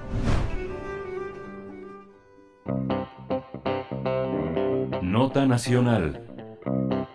La obra de David Espino titulada Acapulco Killer, Crónicas desde el Paraíso Perdido, revela que en este lugar turístico permea más la violencia. Guerrero es una tierra en la que tres millones y medio de habitantes buscan sobrevivir a diversas calamidades. Esto se debe a que la región no solo debe enfrentar huracanes, plagas y hambre, sino malos gobiernos, poderes fácticos y narcotráfico. David Espino escribe este libro para encontrar una explicación y dar algún sentido a estas historias que se cruzan con la violencia, pero siguen de pie caminando. Mediante ocho historias, hila las vivencias de diversas personas, las cuales documentó a lo largo de ocho años. Estas vivencias ocurrieron en Acapulco, así como en el resto de Guerrero. Además, involucra a víctimas y victimarios, actores sociales, médicos, forenses, choferes, vendedores ambulantes y periodistas. También hace un recorrido que va desde el puerto de las Ollas hasta Cruz de Ocote, en la Sierra Madre del Sur, donde miles de habitantes han sido desplazados a causa del narcotráfico, mientras que muchos otros no lograron salir de ahí más que en ataúdes. Tendremos una charla sobre Acapulco y la otra cara de este destino turístico que los gobiernos no quieren reconocer. Este día nos acompaña David Espino, reportero y periodista freelance para diversos medios del país y el extranjero. Es autor de Acapulco Killer, Crónicas desde el Paraíso Perdido 2021 aunque perdamos la vida 2016 y Acapulco Dealer 2012. Bienvenido. Hola David, buenos días. David Espino, eh, un libro pues dolorosísimo, un libro de periodista que nos pone sobre la escena el, el, contraste con los estudios sociológicos, políticos sobre uno de los estados más importantes del país, Guerrero. Cuéntanos eh, cómo, cómo, cómo iniciaste esta historia. Eh, eh, buenos días, eh, gracias por la invitación. Sí, mira, mm, pues en, realidad fue los, los, periodistas en Guerrero y yo creo que en, el país nos encontramos de pronto con ese nuevo, tipo de violencia, ¿no? La violencia venida del narcotráfico. Ya yo venía reporteando violencia de Estado, es decir, ya nos había tocado acá la guerrilla de los eh, noventas, que es cuando yo estaba joven y además este como periodista en activo, porque lo de los setentas en con Lucio y esto, pues yo todavía ni siquiera nacía, pero en los noventas cuando surge el 96, 98, cuando surge el ERPI y el, y el, el, LPR, después el ERPI, pues hubo una violencia de Estado y desapariciones también, ¿no?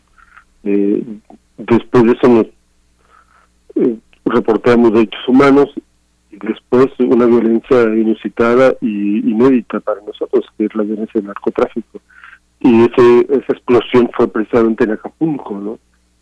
Eh, los primeros, eh, digamos, asesinatos muy al estilo gasteril de, los grupos de narcotráfico fueron precisamente en Acapulco en 2005-2006 y a partir de ahí, bueno, eh, se vino una explosión eh, violenta que pues trastocó completamente digamos la vida cotidiana de, de Acapulco y, el comportamiento turístico incluso, ¿no? Esto vino a demeritar muchísimo eh, al puerto como destino y cambió la cara del Estado e incluso del país. Eh, David Espino, buenos días, te saluda Berenice Camacho. Te pregunto, bueno, te pediría una reflexión sobre Acapulco, qué significa Acapulco para Guerrero, eh, para el país entero, cómo, cómo retratar desde el periodismo uno de los, pues que también es un destino turístico de los más emblemáticos, no solo para los mexicanos, sino para eh, estrellas de Hollywood en, en, décadas pasadas.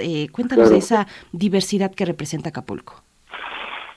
Mm, lo que pasa es que mira, los acapulqueños, eh, o más bien la, élite acapulqueña que, que la hay y, la clase política, eh, pues siguen viviendo en el pasado. Yo creo que siguen creyendo que Acapulco era el, o es el paraíso que, que fue en los setentas, ¿no? En los sesentas, cuando ciertamente el jet set de, de Hollywood estaba aquí y cuando todo el mundo quería filmar una película en Acapulco y la filmó todo el mundo de hecho no eh, desde Tintán hasta eh, Elvis Presley aunque Elvis creo que nunca estuvo en realidad fue, algo así como un coma me parece pero eh, y siguen viviendo la nostalgia eh, aferrados y, y me parece que eso ha hecho mucho daño porque eh, lo que han hecho es eh, guardar la mugre abajo de la alfombra, ¿no? Eh, o, o, abajo del césped bien podado de, la costera y, las zonas marginadas, los cinturones de miseria, eh, que es donde se genera mucha parte de la violencia, pues se mantiene oculta o, o, al menos eh, la quieren ocultar, ¿no? siempre negaron que la violencia en Acapulco estaba exacerbada hasta que ya los números ya no pudieron hasta que los números ya no pudieron ocultarlos, hasta que, ya esto era inocultable, eran asesinatos todos los días, todos los días eh, desapariciones y, y luego, bueno, viene la, desaparición de los muchachos de los 43 estudiantes de Otsinapa y las organizaciones de familiares de, desaparecidos por otros motivos, en este caso por motivos de desapariciones por la delincuencia, pues también se, se hacen públicas, se, se, toman valor y empiezan a reclamar a sus a sus desaparecidos y a sus muertos, ¿no? En Acapulco es eh, cosa de todos los días, ¿no? Hay desaparecidos, hay organizaciones, una organización que se Familiares de Desaparecidos de, Acapulco, que, que, están reclamando a, desaparecidos igual que en Iguala, ¿no? Igual que en Chilapa, igual que en Chilpancingo.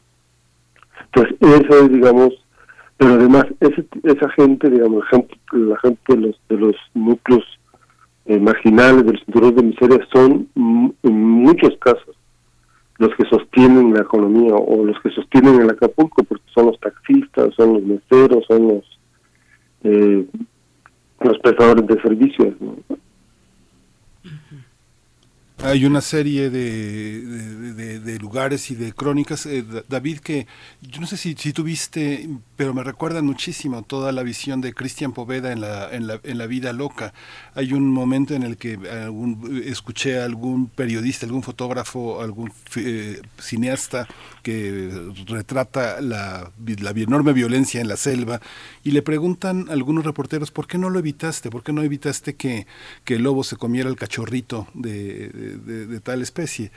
¿Cómo te sientes de muchos de los casos que relatas se cruzan en las ocho crónicas, en las ocho historias, y muchos son de, de, muerte, mucha gente que, incluso se hizo una relación tuya, una amistad, una fuente, este, terminaron por, por, por, morir. ¿Cómo, ¿Cómo es este proceso, David, como periodista? tan de largo plazo, ocho, ocho años.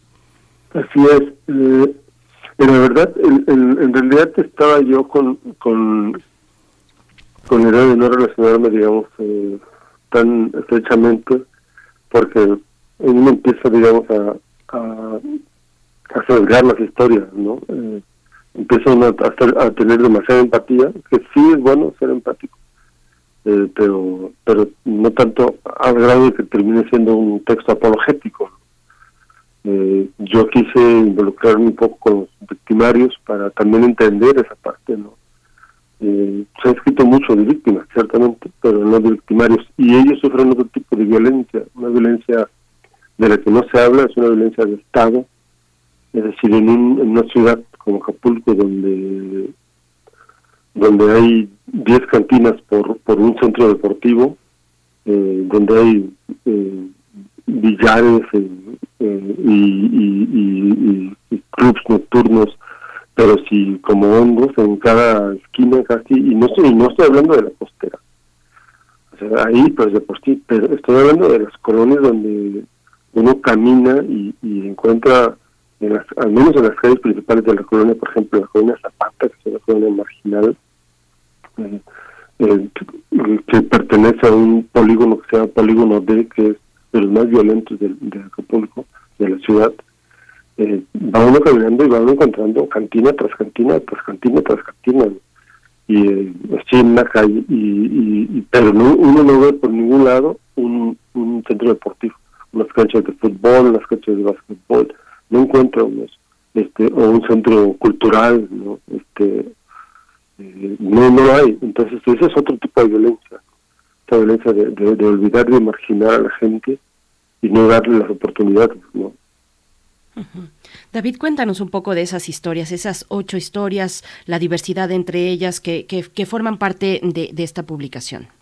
Sí, eh, mira, son, son digamos, tres bloques. Eh, el primero es ciertamente el, la violencia eh, urbana en Acapulco, historias de víctimas victimarios, eh, un poco para entender ¿no? Eh, qué pasa. la otra parte es sobre desaparecidos y eh, fosas comunes. Hay un texto que se llama Desenterrar cuerpos en tierra de nadie y habla de un forense, precisamente de un eh, antropólogo forense que son muy raros. Aquí en Guerrero él es el único eh, que se dedica a, trabaja él en la Fiscalía y en la, Secretaría de Salud y pues él es el que hace las identificaciones de las osamentas, ¿no? Cuando son halladas y esa historia eh, parte eh, desde que encuentran una niña, una chiquilla de 16 años, cualquier un adolescente, desaparece, que había desaparecido seis meses antes en y, y a partir de ahí parte, digamos, como hasta, por ejemplo, los 43, ¿no? Eh, cuando empecé yo a reportar esa historia, todavía no ocurría lo de los, de los desaparecidos de, de, Chinapa. Y, pero ya estaban, o sea, ya esas historias estaban ocurriendo, ya, ya había muchos desaparecidos, muchas cosas clandestinas halladas en Guerrero, pero muy pocos medios este, las estaban retomando. A mí me pasó algo muy curioso con esa historia, porque cuando, cuando yo eh, propuse esa historia eh, a medios nacionales, eh, no le hicieron mucho caso. Es más, me la tuvieron ahí como un mes. Yo la mandé como en junio, agosto, por ahí. este, está hablando de 2014, y luego ocurre lo de los 43 en septiembre, y todo el mundo, eh, dos medios este, con los que la mandé, luego, luego me, la, me, lo volvieron a pedir, me dijo, la vamos a publicar, ¿no? Pero ¿por qué esperar hasta que ocurran como los 43 para ponerle atención a un estado donde ya estaban ocurriendo atrocidades?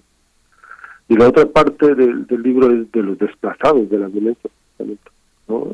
cientos, este, miles, son, hasta ahora según eh, el INEGI, no es un dato sacado de la nada, eh, alrededor de 13.000 este, desplazados en Guerrero desde 2012 que empezó, eh, que se exacerbó mucho más la violencia en un promedio de 3, 4 asesinatos todos los días. ¿no?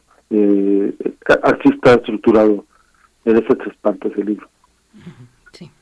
Hay algo que, que veo, David, que es, eh, si uno fuera un sociólogo o un economista o un politólogo, tomaría varias de las líneas que, que, tú trazas en este, en este libro, impunidad, eh, sadismo eh, o secuestros, eh, delitos del foro común, homicidios culposos, feminicidios.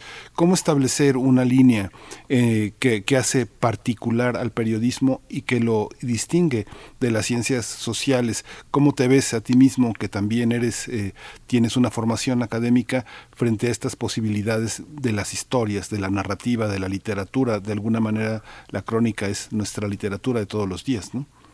Claro. Eh, fíjate que eh, precisamente ese punto yo lo he discutido con colegas, incluso con un par de políticos cuando he tenido oportunidad de platicar con, ellos.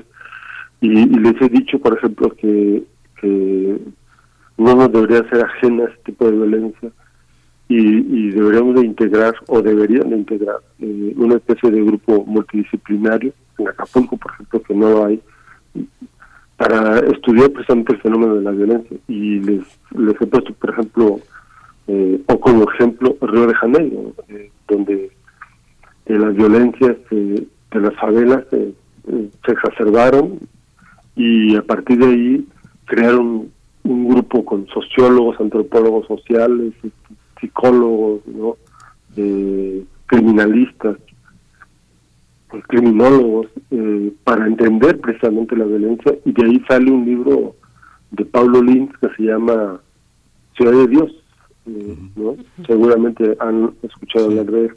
Entonces yo les decía, ¿por qué no hay en Acapulco, o en Guerrero, o en México, o, en Acapulco, en este caso que es el, lugar que más me importa, eh, ¿por qué no hay un, una, una, un organismo así? ¿Por qué no hay un ente que estudie desde una perspectiva este, social eh, la violencia y, nada más le meten policías, ¿no? Y nada más creen que es un asunto de, de policías cuando en realidad es un fenómeno mucho más de fondo.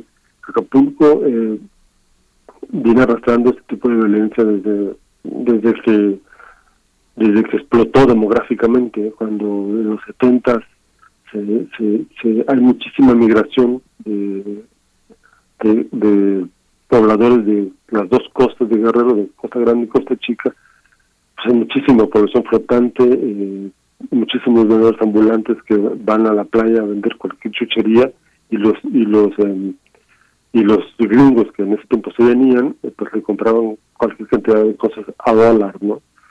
Y, pues ya vender una chuchería a dólar, a un dólar, pues ya era bastante ganancia. Eso eh, complicó mucho las relaciones sociales en, Acapulco y, las culturas tan tan distintas. Hubo gente de la tierra, de la montaña, llegaron a Acapulco y no sé, eso es una especulación mía, no hay ninguna este, base sociológica o un estudio antropológico social respecto a eso, pero eh, digamos esa esa, esa eh, mezcla de, de, ideologías y de culturas este, pues vinieron a, chocar un lugar que se hizo centro económico. Acapulco sigue siendo la primera economía del Estado y la economía más importante. Por eso precisamente creo que debería de poner la atención que, se le debe. David Espino, eh, ¿qué, dilemas se, se, presentan, encontraste tú eh, como reportero, como periodista, al abordar historias de violencia, pues eh, de, esta crudeza, de este nivel? Háblanos un poco de esto, del tratamiento periodístico, de la ética en el periodismo cuando se retratan historias de víctimas, pero también de, victimarios. Sí, eh, pues un poco lo que te decía, tratar de, o los que les decía, perdón, tratar de, de, de ser em, más equilibrado, eh, darle, darle voz también a, a, la, a, la, gente que está del otro lado, de, de tratar de entender, digamos, su, su posición, este, sin, sin hacer estatuas de sal, eh, ¿no? Sino más bien de, de tratar de contar historias desde, su perspectiva, ¿no? tratar de ver las cosas desde su perspectiva. Y un poco eh, algo que llegué a, entender es, a comprender es eso precisamente, ¿no? que también son víctimas. Muchas de las veces, además de la violencia que les hablaba, también muchas de las veces son vistos, ellos son vistos como carne de cañón por por los grandes narcos, ¿no? Que, los, los ponen al frente y son los que se mueren, pues, ¿no? En realidad son ellos los, los que se mueren, los que están encarcelados. Acapulco eh, tiene una de las cárceles eh, regionales más pobladas del estado, sobrepobladas, ¿no? Para una población de mil eh, eh internos hay 2.200 alrededor, entonces el doble y están llenas de, de, chicas, de chicos eh, que muchas de las veces eh, terminaron este, siendo dealers, este, es decir, este, que venden eh, droga ah, en, en, cantidades ínfimas a, a ser secuestradores, cobradores, extorsionadores, cobradores de piso, este, hasta sicarios, ¿no? Pero también detrás de ellos hay una historia de pobreza o sea, no hay un, un tipo que haya estado en, condiciones acomodadas que se haya dedicado a esto, ¿no? O no hay un tipo que haya tenido licenciatura o maestría que se haya dedicado a esto. Este, son tipos esencialmente personas, mujeres, hombres, muchas chicas, o sea, adolescentes o jovencitas o chicos, eh, en condiciones pues, bastante eh, marginales, ¿no? Y esto termina siendo pues eh, carne de cañón para, para los grandes grupos, para los grandes campos. Híjole David, fíjate, si uno pone una, una especie de pantalla y una, una, una, uno ve hacia el pasado, eh, uno encuentra que Coyuca, por ejemplo, Coyuca de Benítez eh, era un pueblo bravo desde el siglo XVII, se le reveló a la iglesia y le dijo que el diezmo no lo iban a dar, le iban a dar una, una parte, pero no lo que ellos pedían, que Coyuca de Benítez era de ellos, pero esta visión tan fuerte del pasado que continúa también en el presente, ahora se suma a lo que tú dices, justamente la pobreza, la miseria, el ponerle precio a la gente ha sido una manera de corromper muy fuerte. Cuando uno escucha desde el gobierno decir que, bueno, pónganse de acuerdo, dense un abrazo y ya no este, suspendan la violencia. A veces uno no se da cuenta de que las historias que se viven en México son tan fuertes como las de la Franja de Gaza o, este, historias entre los eh, centros de África. ¿Cómo, ¿Cómo lo observas tú, esa parte del pasado que me imagino has profundizado en ella y el presente? ¿Qué, qué del pasado digno, fuerte, valiente que tenemos en gente como Lucio Cabañas, Genaro Vázquez, sobrevive en nuestros días? Así es, sí, es un poco, digamos, lo que les decía cuando llega población de Costa Grande y Costa Chica, de las tierras y la montaña de Acapulco, porque eh, no solamente es Lucio y, y, Genaro, este, en realidad aquí hay muchas historias de, de, de, tipos bravos, ¿no? Este, eh, hay una que le llaman eh, Chanteluna, por ejemplo, ¿no? Tipo era un matón de, la Costa Chica. Y, y, y, Costa Chica esencialmente será, eh, porque no, eh, no sé si ustedes están ubicados, Costa Chica es una, es una región eh, con muchísima presencia afro, afro-mexicana o afrodescendiente, ¿no? Entonces, este, toda esa población, bueno, no toda esa población, mucha de esa población se vive en, regiones de Acapulco, sobre todo en las partes de, de, Rena, de, de, Zapata, de Simón Bolívar, de La Sabana, digamos, esas partes, esas colonias, precisamente que, tienen muchísima presencia de violencia. Y por parte y en la parte poniente de Acapulco, en lo que es de la cuesta, no sé si más o menos lo ubican, eh, hay una serie de colonias que se llaman los Jardín, donde vive muchísima gente de Costa Grande.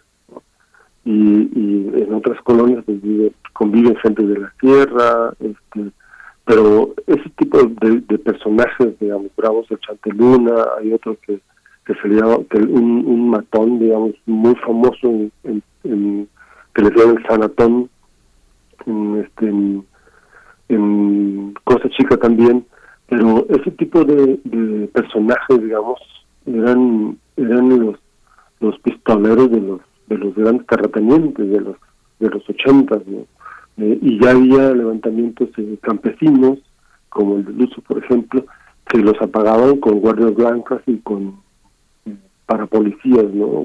esos, esos tipos armados que, que eran eh, estaban al servicio de, de, los grandes terratenientes de las costas, de la tierra caliente, eh, para pagar ese, descontento campesino por pues por explotación, porque les quitaban las tierras, porque les vendían, les compraban el grano eh, a, precios eh, ínfimos, Y, y esas, ese, digamos, ese tipo, de ese tipo de violencia solamente van cambiando y, terminan en lo, que, en lo que conocemos ahora. David, estas historias, entiendo, fueron mm, tratadas entre 2012 y 2020. ¿Cómo, ¿Cómo ha cambiado la violencia en ese lapso de tiempo? Eh, abordas años de gran, de gran violencia, como 2015, lo retratas en el libro, eh, cuando se registraban reportes, eh, generalmente desde, desde el periodismo, reportes de más arriba de 300 asesinatos violentos en un día en Acapulco, por ejemplo.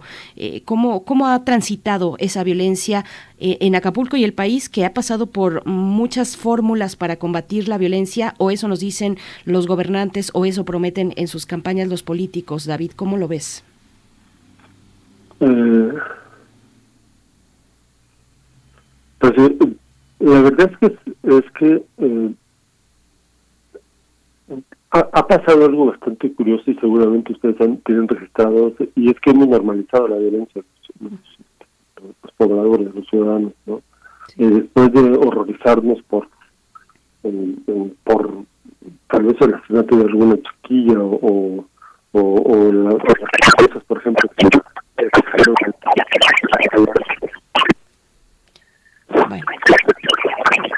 Mm, David, no te estamos escuchando en esta parte. ¿Hay alguna... Eh, a ver, si pudieras, por favor, continuar. Creo que ya. No. No, vamos a regresar con la con la producción rápidamente para que volvamos a enlazar eh, a David Espino, reportero y periodista freelance, que nos está hablando acerca de la violencia en Acapulco, en Guerrero, eh, y, bueno, que, ha escrito con este propósito a través de ocho historias escritas en ocho años este, esta publicación, Acapulco Killer, Crónicas desde el Paraíso eh, Perdido. También antes ha publicado Acapulco Dealer y Aunque Perdamos la Vida, así es que vamos a dar ya, ya estamos de vuelta. David Espino, si puedes eh, desde el principio porque perdimos comunicación contigo. perdí, perdí este, ya no recuerdo Sí, yo te planteaba que estas historias que se que se realizaron entre 2012 y 2020 pues retoman ah, un lapso importante, ¿no? Ajá, cómo ha cambiado y, evolucionado esa violencia. Sí, lo que yo decía es que más más que cambiado la, la violencia, que más bien se se ha exacerbado, o sea, cada vez se ha hecho más terrible este, más dantesca, ¿no? Cuando uno creía que había visto lo peor, pues resulta que no, que todavía, que todavía hay cosas peores, o cuando de pronto uno pensaba que ya había pasado este, lo peor. Eh, ciertamente el pico, yo creo que la cresta de la ola ya la, ya la, terminamos de pasar. Yo estoy convencido de eso, ya, ya no son los niveles ni, ni siquiera de violencia extrema, eh, eh, ni en cantidad ni, ni, digamos en, en exacerbación. Lo que sí he visto y que decía es que hemos normalizado, ya no nos ya no nos ya no nos eh, eh, sorprende, hemos perdido la capacidad de sorpresa de ver de ver todos los días en los medios impresos, en medios digitales, pues noticias de, de muertos, de desaparecidos, de, de, gente eh, mutilada, este. Eh, y, y es eh, y ha cambiado, digamos, para mal, porque al final de cuentas, eh, como si normalizamos como sociedad y dejamos de aterrorizarnos y de, y de, y de sentirnos extraños ante ese tipo de violencia, lo estamos de algún modo eh, eh, dejando pasar, o, diciendo, sí, pero a nosotros, a mi familia, a, mi círculo, no nos pasa.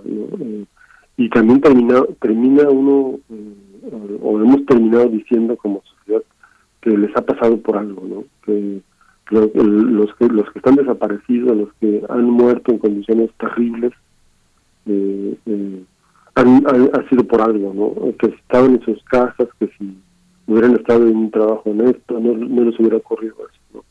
Eh, entonces también eso es justificar al final la violencia, ¿no?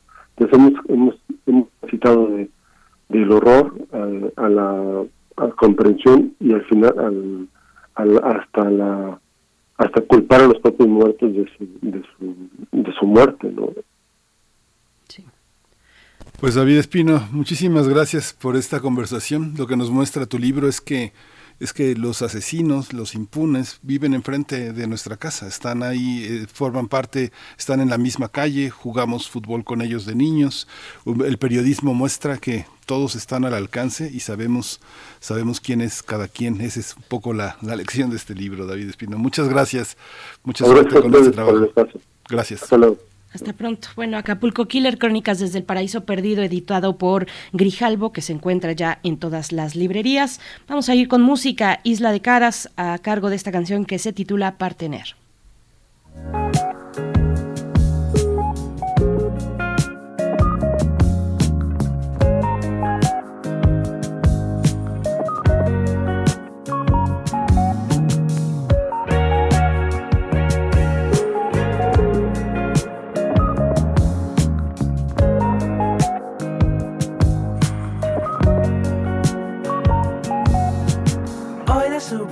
Has tocado para verme. Has resucitado, no la vi venir. Pienso en lo que hubiera sucedido y me hago cargo. Soy otro salvaje, otro partener.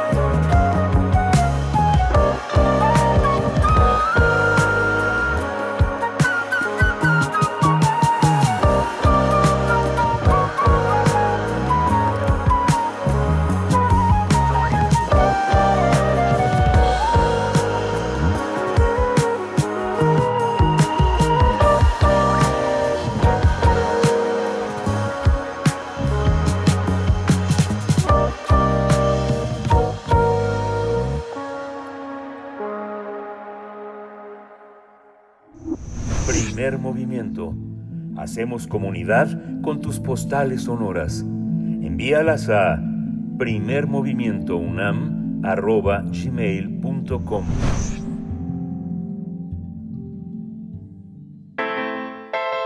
Nota Internacional del 14 al 27 de febrero de 2022 se realizará la segunda edición del Festival de Cine Japonés en línea que tiene el objetivo de difundir lo mejor del cine nipón en todo el mundo. Con 20 títulos que van desde el cine japonés clásico hasta el contemporáneo y que abarcan diversos géneros como drama, anime, thriller, comedia o documental, el Japanese Film Festival también ofrecerá otras actividades como talleres en línea y presenciales para todo el público a cargo del maestro Salvador Velasco, experto en cine japonés. Durante los 14 días del festival habrá siete estrenos, ocho cintas que han sido aclamadas por la crítica internacional, dos animes, dos documentales y una película clásica de los años 50. Cabe señalar que la primera edición en línea de este festival, realizada el año pasado, llegó a más de 20 países, México incluido, con 30 películas gratuitas que alcanzaron más de 210 mil visualizaciones. Conversaremos sobre el Festival de Cine Japonés en Línea 2022. Nos acompaña el maestro Salvador Eduardo Velasco Ríos.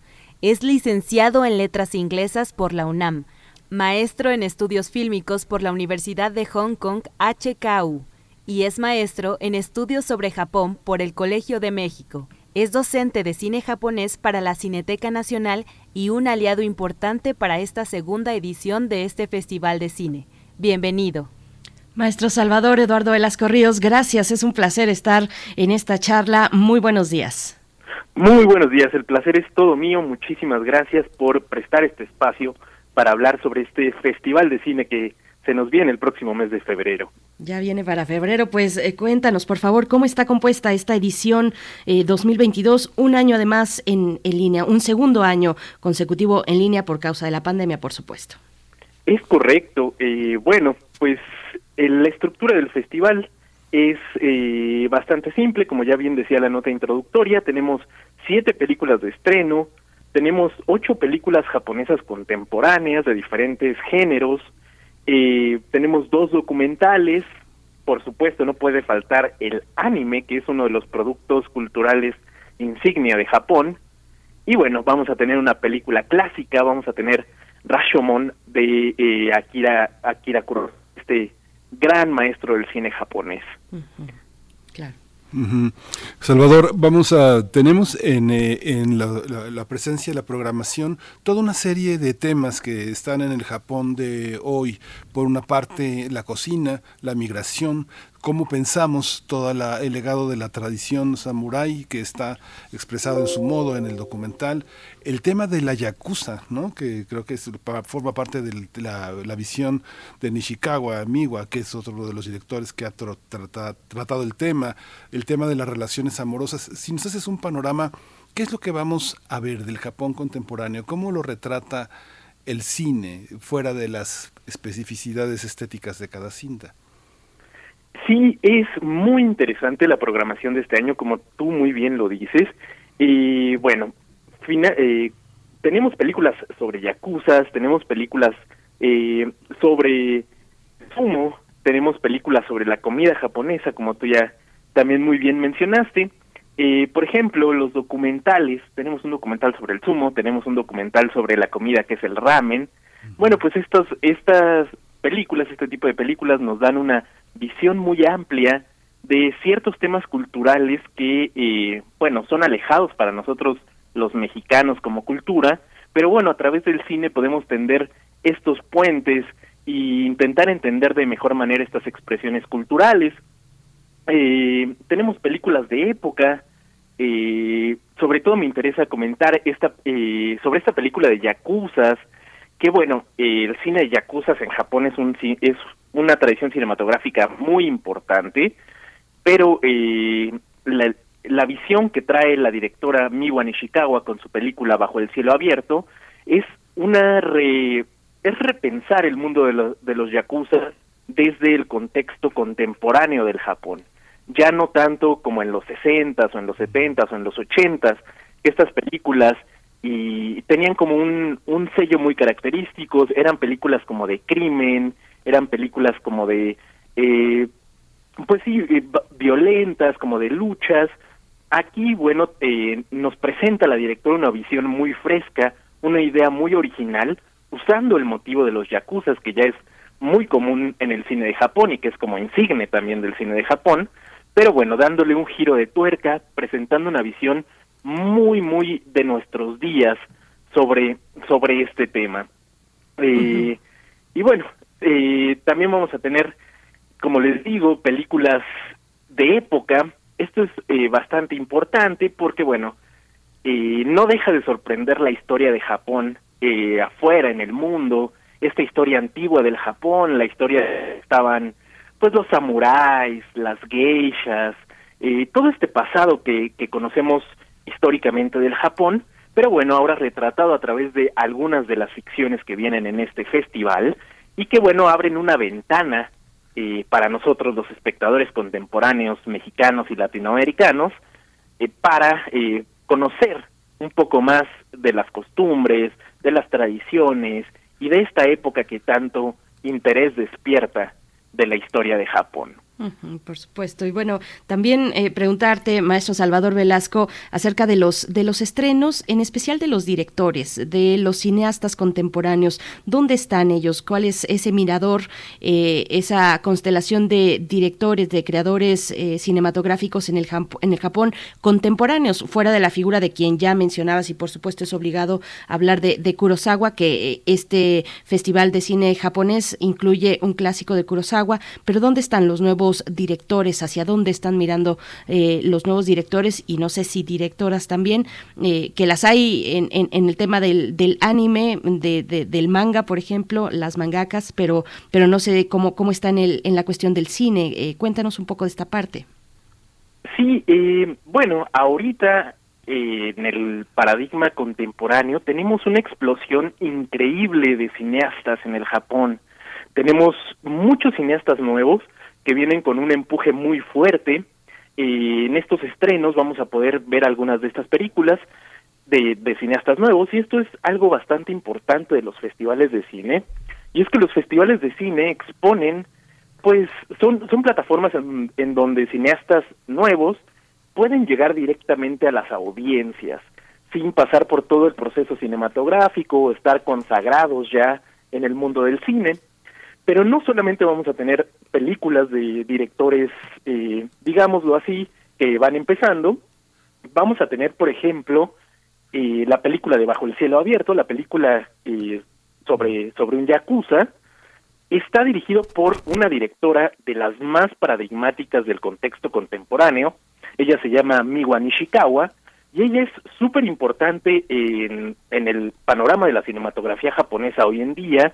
Eh, su cine ha sido muy aclamado durante este el siglo XXI. Ella empieza a filmar en el 2003 y bueno, la película de Bajo el cielo abierto, la que vamos a ver aquí en el en el festival es del 2020, es su séptima película y bueno, Miwa Nishikawa es muy reconocida en el mundo, eh, sobre todo porque ella fue apadrinada, o más bien fue descubierto su talento por el aclamado director hoy en día que se llama Hirokazu Koreeda, Hirokazu Koreeda, ganador de, de eh, la Palma de Oro en Cannes hace un par de años con su película Un asunto de familia o Shoplifters.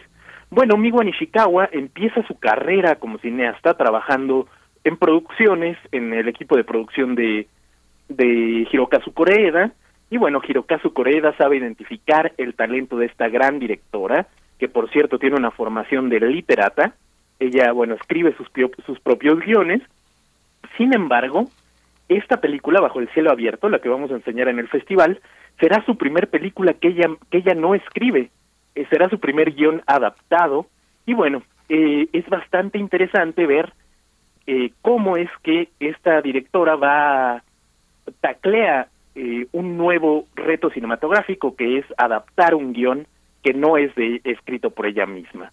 Entonces, bueno, por ahí tenemos una mezcla muy interesante entre cineastas nuevos, cineastas que eh, presentan su ópera prima en este festival y cineastas que ya tienen una carrera, como lo sería Miwa Nishikawa, esta directora increíblemente eh, paradigmática de, del cine japonés contemporáneo. Y justo, Salvador, que bueno, el, el, festival permite tener una visión de conjunto, porque bueno, la vimos, vimos, eh, el año pasado estuvo en Movie, y gracias a la a quienes estamos en la universidad eh, y poder ver eh, las producciones de Movie, estuvo la, eh, la, larga, el largo pretexto, este Sueños en Venta, Female, Sway, realmente Movie presentó casi todo lo que lleva ella producido en las últimas dos décadas, pero hay una parte que quisiera que explicara Salvador que cómo se puede ver, por ejemplo, esta que estamos viendo bajo el cielo abierto se va a poder ver del 14 al 28 de febrero. Empieza un horario y uno tiene la posibilidad de verla gratuitamente en las 48 horas siguientes. Así fue también la visión pasada y así está en los 25 países en los que está gratuitamente el festival.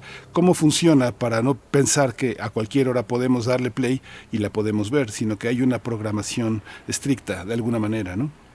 Bueno, este año la programación es un poquito más laxa que el año pasado. Ah, okay. El año pasado teníamos días específicos para ver las películas. En este año eh, tenemos de el 14 al 27 de febrero. Toda, todas esas dos semanas se puede ver la película a cualquier hora, pero bueno, como tú muy bien dices, eh, una vez que le damos play a la película, eh, tenemos 48 horas para terminarla de ver o para verla un par de veces o tres veces si nos gustó muchísimo. Entonces, eh, una vez que le damos play a la película, eh, se tienen 48 horas para terminarla de ver. Es muy importante también recalcar que eh, todas las películas son gratuitas para todo el público aquí en México. Eh, lo único, la única, eh, la única cosa que tenemos que hacer como público es registrarnos en la página del festival. Se las se las digo para que, bueno, quienes nos estén escuchando y tengan interés de asistir a este festival, puedan ir haciendo su registro desde ahora o ya acercándose a las películas. Esta dirección es Festival de Cine Japonés punto online diagonal registro. Repito, eh, la dirección es Festival de Cine Japonés punto online diagonal registro. Ahí, bueno, simplemente tienen que meter sus datos, su correo electrónico, crear su cuenta en la página del festival y, bueno, a partir del 14 de febrero van a poder disfrutar de esta amplia variedad de películas japonesas que Fundación Japón en México trae para todos nosotros. El registro es muy sencillo en realidad, yo ya hice el mío y, bueno, para el próximo 14 de febrero estar en sintonía con este Festival de Cine Japonés Online 2022. Antes de despedirnos, maestro Salvador Velasco, pues una cuestión, eh, un comentario sobre el anime que estarán presentando, el anime que tiene tantos seguidores en México eh, y, que, y que contamos hoy con plataformas especializadas, completas, dedicadas al anime, Funimation por ahí, Crunchyroll, en fin, unas más viejitas. A mí me tocó anime anime.net hace muchos años, pero eh, cuéntanos cuál es la propuesta, la propuesta de anime que trae el festival en esta edición. En esta edición traemos dos películas de anime. La primera se llama Tiempo de despertar, es del año 2010, y la segunda se llama Patema, que es del año 2013. Estas dos películas, bueno, son eh, el, el, festival intentó buscar algunas películas que, bueno, primero que no que no fueran eh, que no tuvieran estrenos anteriores eh, afuera del Japón. Entonces, en este sentido, son dos propuestas muy frescas de anime, de películas de anime, eh, películas más allá de todas estas que hace Studio Ghibli, de todas estas películas de Mamoru Hosada, que son como eh, son genialidades del cine de anime japonés, que son películas muy celebradas. Sin embargo, bueno, el festival intenta traer también otras propuestas de anime fuera de estos grandes productores cinematográficos de, de animación del Japón.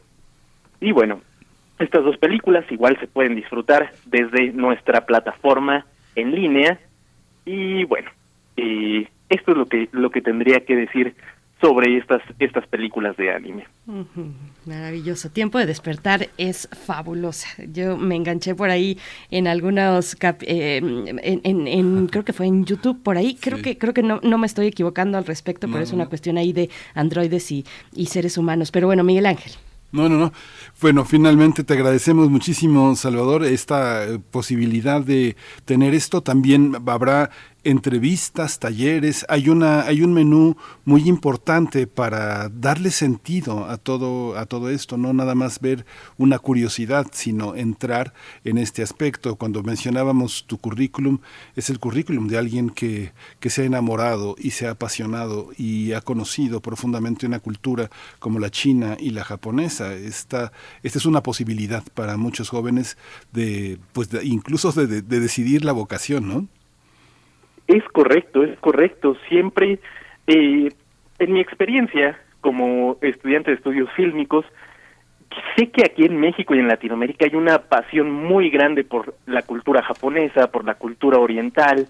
Despierta mucha pasión conocer estos mundos que, bueno, eh, de principio están alejados de nosotros culturalmente, pero a través de festivales de cine como el que presentamos en febrero de este año, podemos acercarnos a través de su arte, a través de, eh, pues sí, el arte cinematográfico es como una ventana, digamos, a la cultura de Oriente, en este caso a la cultura japonesa, y bueno, eh, ahorita que con la pandemia estamos impedidos muchas veces a desplazarnos físicamente, a viajar, el cine nos presenta una oportunidad para poder hacer estos viajes desde la comodidad de nuestro hogar. Pues está hecha la invitación, le agradecemos mucho esta presencia, maestro Salvador Velasco Ríos. Eh, recuerden, a partir del próximo 14 de febrero eh, se tienen que registrar y el festival es gratuito para el todo, todo, todo público en México. Muchísimas gracias por, por esta participación, maestro, y, y lo mejor, lo mejor en esta edición del Festival Japonés, de, Festival de Cine Japonés 2022. Muchísimas gracias. Muchísimas gracias a ustedes muchísimas gracias por abrir el espacio para el cine japonés. Muchas gracias. Pues nos vamos a despedir con música. Antes le decimos adiós a la radio de Nicolaita. Nos escuchamos mañana de 8 a 9 de la mañana y los dejamos con esto de arroba net, arroba nat, que se llama ausente.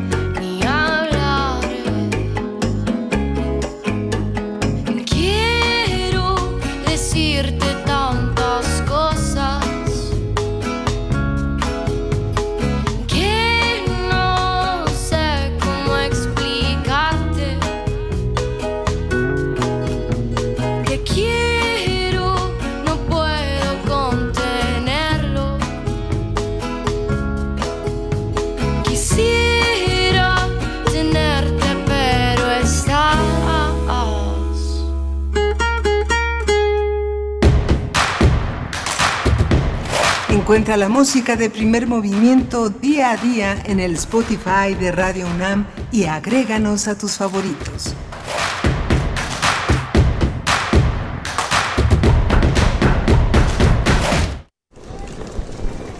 Hola Juan. Hola Oscar. ¿Ya te has dado cuenta que llevamos mucho tiempo juntándonos en esta transmisión? Y ahora nos juntamos para hacer este promocional de nuestro propio programa. Sí, hombre, en esta ocasión no es así un encuentro casual. Las Esquinas del Azar, todos los martes a las 10 a.m. y retransmisión los sábados a las 4 p.m. por el 96.1 de FM. Radio UNAM, Experiencia Sonora. Norteños, chilangas, sureños, costeñas, yaquis, mayas, mazaguas, campesinos, rockeros, millennials, centennials, abuelas, tías, primos.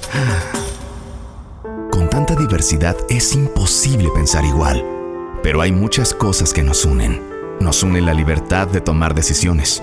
Nos une la convicción de que la democracia es la única ruta que tiene un país libre.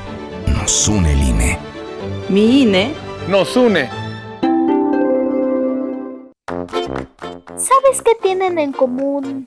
El polvo de una estrella durmiente, el moco de King Kong o el enano más alto de todos.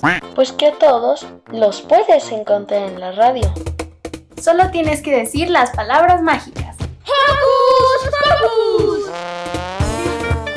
Para tus orejas y escúchanos todos los sábados a las 10 de la mañana por Radio UNAM. Experiencia sonora. Alrededor de un tema siempre habrá muchas cosas que decir. Quizá haya tantos puntos de vista como personas en el mundo. Únete a la revista de la universidad donde convergen las ideas. Jueves a las 16 horas, después del corte informativo. Disentir para comprender. Radio UNAM, Experiencia Sonora.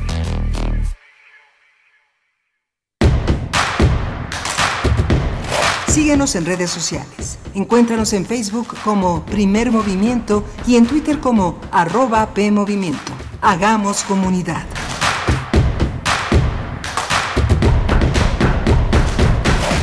Ya son las 9 de la mañana con 3 minutos aquí en la Ciudad de México, donde estamos transmitiendo en Adolfo Prieto 133, en la colonia del Valle, la, la Valle, la sede de Radio UNAM. Socorro Montes al frente del timón, Violeta Berber esta mañana uh, en la producción, en la producción, en la asistencia de producción. Violeta eh, está haciendo los malabares necesarios para que esto también funcione. Frida Saldívar es la productora ejecutiva y Berenice Camacho conduce Primer Movimiento. Buenos días, Berenice. Buenos días, Miguel Ángel Quemain. Gracias a la audiencia que permanece en sintonía con Radio Universidad. Pues estamos aquí llegando a nuestra tercera hora de transmisión. Gracias a, también a los que se suman en este momento. Y estaba yo leyendo los eh, comentarios en redes sociales. Fíjate que Refrancito eh, desea muy buen día a todo el equipo y dice: Voy llegando y además de enviar enorme abrazo, quiero recordar la memoria de nuestro muy querido y admirado Leopoldo Polo Baliñas, eh, que el viernes pasado falleció y que ha dejado un dolor muy grande y hueco, un hueco para la academia comprometida, es lo que nos comenta Refrancito. Esta noticia que eh, dio, esta lamentable noticia que dio la Secretaría de Cultura del Gobierno Federal el, pasado viernes 14 de enero, pues la lamentable, eh, el, el, lamentable fallecimiento del profesor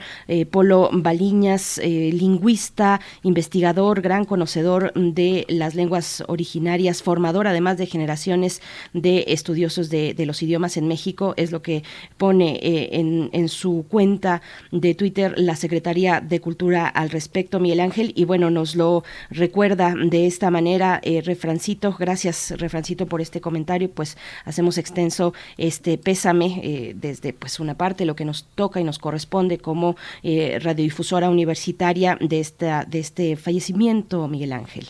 Sí, es muy triste. Leopoldo Baliñas estuvo en primer movimiento en muchas ocasiones. Es un hombre que sabía transmitir de una manera sencilla, intensa y muy luminosa los temas de la lingüística. Él estudió de una manera muy detallada el náhuatl en Jalisco, en Colima, en Michoacán. Hizo muchos trabajos para la dialectología del Mije. Este, un hombre muy divertido, muy, un hombre muy sencillo y bueno, verdaderamente es una pérdida porque pues era un hombre un hombre joven, él nació uh -huh. en febrero del 55 y murió el jueves pasado. Este, pues es una pérdida verdaderamente lamentable. Lo que nos queda es que quienes aprendimos, quienes pudimos disfrutar algo de él, lo, lo preservemos. Así es, 66 años, muy joven, como dices. Dos eh, referencias, nada más, dos, eh, dos títulos para quienes estén interesados en, en, en, acercarse. Es autor de La Unidad Lingüística en torno a la diversidad, discurso de ingreso a la Academia Mexicana de la Lengua, eh, publicado en 2011. Y, bueno, Lenguas Originarias y Pueblos Indígenas de México, Familias y Lenguas Aisladas, editado recientemente en 2020 también por la Academia Mexicana de la la lengua. Eh, pues ahí está, este comentario, este comentario pues del fallecimiento del lingüista mexicano Leopoldo Baliñas. Gracias a Refrancito por ponerlo acá en, en el auditorio, en la audiencia de primer movimiento. Y pues bueno, tenemos, tenemos en esta hora, en esta tercera y última hora del día de hoy, eh, la poesía necesaria viene en unos momentos y también tendremos nuestra mesa dedicada a una manera de homenaje a Tomás Mojarro, el valedor, su legado y sus programas aquí en Radio UNAM. Vamos a conversar al respecto con el doctor Felipe López Veneroni. Él es profesor investigador titular de la Facultad de Ciencias Políticas y Sociales de la UNAM. Fue director de Radio UNAM de 1995 a 1998 y pues nos dará una visión, un acercamiento pues luego de la también lamentable partida de Tomás Mojarro el Valedor que, que bueno, tanta, tanto gestó y tanto camino recorrido aquí en estos micrófonos, Miguel Ángel. Sí, es muy lamentable. Son los tiempos, eh, son los tiempos de, de, pérdidas, de despedidas.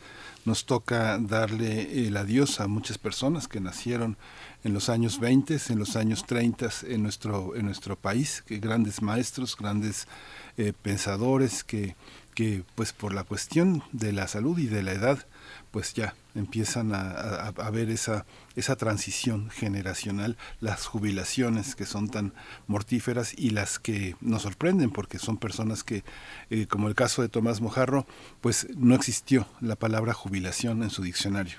Mm. Cierto, cierto. Bueno, pues también cerraremos con la doctora Clementina Equigua, hoy que es lunes, como cada lunes estará con nosotros. Ella es bióloga y doctora en ciencias por la Facultad de Ciencias de la UNAM para hablar en la sección de Biosfera en Equilibrio acerca de los viajes, viajar para conocer la naturaleza. Es la propuesta de esta ocasión con la doctora Equigua, pero antes nos vamos con la poesía necesaria. Vamos. Primer movimiento Hacemos comunidad con tus postales sonoras. Envíalas a primermovimientounam.gmail.com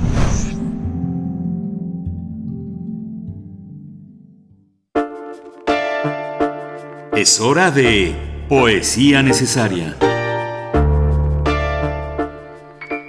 Yo espero que me, que me dé la voz, porque como secuelas de un COVID que ya cada vez tiene menores rastros en, en mi organismo, mm, sí me ha dejado una resequedad en la garganta que, que ahí voy lidiando con ella, pero, pero bueno, espero poder eh, lograr la poesía de esta mañana, que es eh, una poesía conmemorativa por el aniversario del escritor mexicano Carlos Pellicer, que nació, bueno, el día de ayer eh, se, se, conmemoró su, su natalicio, un 16 de enero, pero de 1897 nacía Carlos Pellicer en Tabasco, donde fue eh, senador, senador de su estado, una referencia también en la política necesaria, una referencia fundamental y obligada para el panorama incluso actual de nuestro país. Así es que bueno, la UNAM antologa una parte de su obra poética en un material de lectura y de ahí se desprende este poema titulado Aire que a su vez es un segmento de un poema más amplio que se titula Poema Elemental. Después en la música algo de Chuck Berry para empezar bien la semana, bailar un poco, movernos tal vez un poco, You Never Can Tell, eh, esta, esta canción emblemática de la película Pulp Fiction, pero antes vamos con la poesía de Carlos Pellicer, Aire. El aire. El aire es transparente cual el silencio en una lectura prodigiosa y funde la cera voluptuosa del mediodía y es una rosa de caminos estelares, un fruto diáfano, una sombra divina que acerca espíritus y mares, pájaros y naranjas, nube, más piedras tórridas y palabra marina. El aire es traslúcido, como el saludo de los amantes en los grupos cordiales, alía en arcos invisibles la palabra olvidada, las augustas, augustas señales y las manos de la danza fúnebre que antes saludaron a la primavera. El aire me persuade de su ausencia, oh amor. Aire, fino aire, largo aire, lira, aire cera.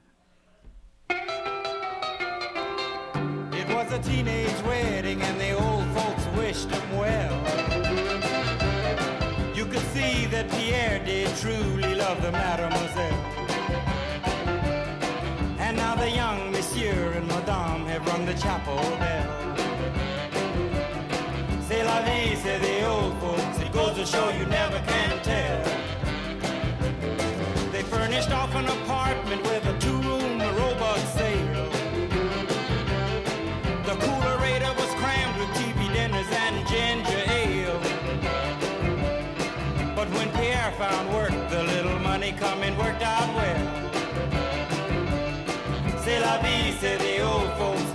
Show you never can tell. They had a hi-fi phone, oh boy, did they let it blast. 700 little records, all rock, rhythm, and jazz.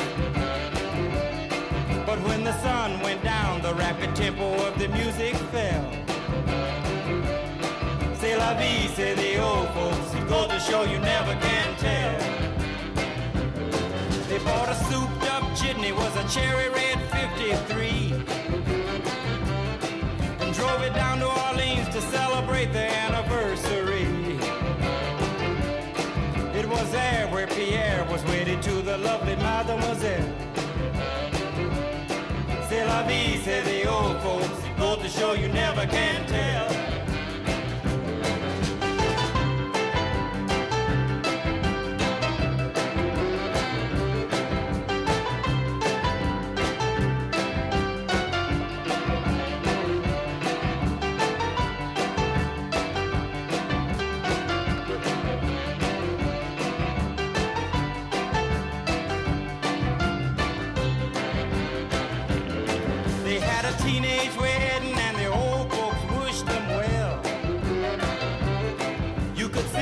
Pierre did truly love the mademoiselle. And now the young monsieur and madame have rung the chapel bell. C'est la vie, say the old folks. It goes to show you never can tell.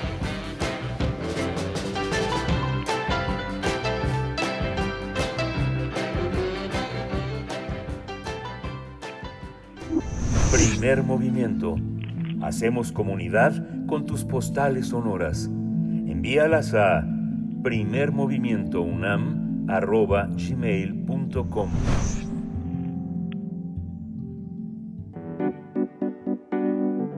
La mesa del día. Tomás Mojarro Medina, escritor, periodista, conductor y actor de cine, quien también fue conductor del programa Domingo 6 de esta radiodifusora universitaria, falleció a los 89 años. Sin embargo, dejó un vasto legado periodístico que va desde colaboraciones en revistas y diarios hasta su participación en la radio mexicana. El escritor estudió filosofía y teología en el Seminario Conciliar de Querétaro, así como filosofía y letras en Guadalajara, Jalisco. Creó su propia galería de personajes para las historietas de El Valedor, que se publicaron de 1988 a 1989, donde él mismo aparece representado, tras basarse en la familia Burrón de Gabriel Vargas. En dicha historieta, Tomás Mojarro aborda temas sociales como la corrupción que es propiciada en diversos ámbitos, el político, el funcionario, el burócrata o el ciudadano. El escritor también destacó como conductor y colaborador en el Canal 11 del Instituto Politécnico Nacional y, por supuesto, en Radio UNAM. Tomás Mojarro también impartió clases en el Centro Universitario de Teatro. Tendremos una conversación sobre Tomás Mojarro, el valedor, su legado como escritor, promotor de la lectura y su trayectoria en Radio UNAM. Este día nos acompaña el doctor Felipe López Veneroni. Es profesor investigador titular de la Facultad de Ciencias Políticas y Sociales de la UNAM y fue director de Radio UNAM de 1995 a 1998. Bienvenido. Hola, eh, buenos días. eh, eh, ¿cómo, ¿Cómo está, eh, doctor Felipe López Veneroni? Bienvenida a Primer Movimiento. Muchísimas gracias, un saludo y un abrazo muy fuerte y saludos a todo el auditorio. Muchas gracias, doctor. Hay una polifonía en la obra de Tomás Mojarro, como locutor, como conductor, como periodista, como escritor. ¿Por dónde empezamos? ¿Por dónde quieres Bueno, empezar? eh, debo de decir una cosa eh, importante. Creo que Mojarro se caracteriza por haber sido quizá el intelectual mexicano más cercano a los sectores populares. Eh, digamos que es una característica que no es fácil encontrar en la mayoría de los de los intelectuales. Quizás sea el caso nada más de eh, revueltas, eh, pero definitivamente Mojarro es característico por esta capacidad que tenía de generar empatía y de llegar eh, a la gente a través de diferentes formas. Desde luego sus fabulillas, su participación en la radio, aquel programa de Trizas en Trazos ahí en, en Canal 11, en fin, es decir, era una persona, los talleres literarios que condujo, etcétera, era una persona que se preocupó mucho por llevar el pensamiento, la crítica, una visión amplia de la historia y de la cultura a los sectores sociales más, más eh, eh, digamos, marginados, eh, alejados, pues, del mundo intelectual, ¿no? Entonces creo que esto fue una de las características más importantes de Tomás Mojarro. Y otra cosa que creo que es única, fue un intelectual que definitivamente se alejó del poder, no mantuvo ningún tipo de relación con, eh, digamos, la autoridad o los dueños del capital y fue un feroz, pero feroz defensor de su autonomía tanto ética como intelectual. Entonces yo quisiera empezar por ahí porque realmente es un, un, personaje singular en la historia intelectual de México y es quizá el puente más importante entre el pensamiento crítico y la cultura popular. Doctor Felipe, Felipe López Veneroni, eh, buenos días, te saluda Berenice Camacho. Hola, Tomás, Gracias, eh, Tomás Mojarro, y su postura ante el poder. Eh, pongamos ese punto también fundamental en esa manera de comunicar en distintos medios, en distintos formatos. ¿Cómo transitó esa relación a lo largo de las décadas desde Tomás Mojarro con, en relación con el poder, con el poder político y económico, por supuesto, también? Mira, eso es muy interesante porque creo que Tomás Bojarro, si bien era una persona eminentemente política y tenía muy clara la importancia de la vida política, también tenía una gran distancia, no solo con el poder constituido formalmente, sino también con aquellos intentos políticos organizados, los partidos, incluso los partidos de izquierda, que eventualmente desde su óptica acababan cayendo en el juego del poder institucionalizado. Eh, Tomás Mojarro creo que siempre promovió algo que nos hace mucha falta, la idea de la autogestión popular, la idea de que es la sociedad civil, los, los eh, sectores eh, populares en las colonias, en los barrios, los que debían autoorganizarse para crear células eh, de alguna manera de resistencia, sí, pero también proactivas. La capacidad de construir formas alternativas de organización política que no estuvieran, digamos, eh, tamizadas por eh, los presupuestos, los recursos, las prerrogativas, por ejemplo, que da el INE. Entonces él siempre sostuvo una postura eh, digamos, de que más que criticar solamente al poder, había que ayudar y promover a la autogestión colectiva a través de células populares en barrios, colonias, pueblos, y recuerdo eh, que hablaba siempre con un enorme cariño de su ahora alcaldía, eh, la Magdalena Contreras, donde creo que llevó a cabo muchas acciones para ayudar a fomentar estos círculos de lectura, estos talleres, esta coparticipación, pero siempre al margen y fuera de las relaciones del poder institucionalizado, incluyendo, repito, los partidos de izquierda, con quienes también mantuvo una relación de, lejanía, porque sentía que realmente una vez que entraban en el ámbito de las prerrogativas, de los subsidios, etcétera, finalmente acababan cooptados. Y esto era algo que él, eh, digamos, detestaba profundamente y contra lo que siempre luchó. Para él el poder eh, tenía que emanar de abajo hacia arriba y solo podía lograrse, incluso era muy crítico, si recuerdan, de las marchas. Se burlaba mucho de las marchas, marchitas y marchones y de los plantones. Decía eso, ok, es una expresión, es una manifestación, es una forma medio catártica de hacer cosas, pero no es como realmente va a cambiar ni se va a transformar el país. Para él lo importante era crear esta autoconciencia colectiva, tanto de clase como económica, etcétera, a partir de la construcción de células eh, autogestivas en barrios eh, populares, colonias, etcétera.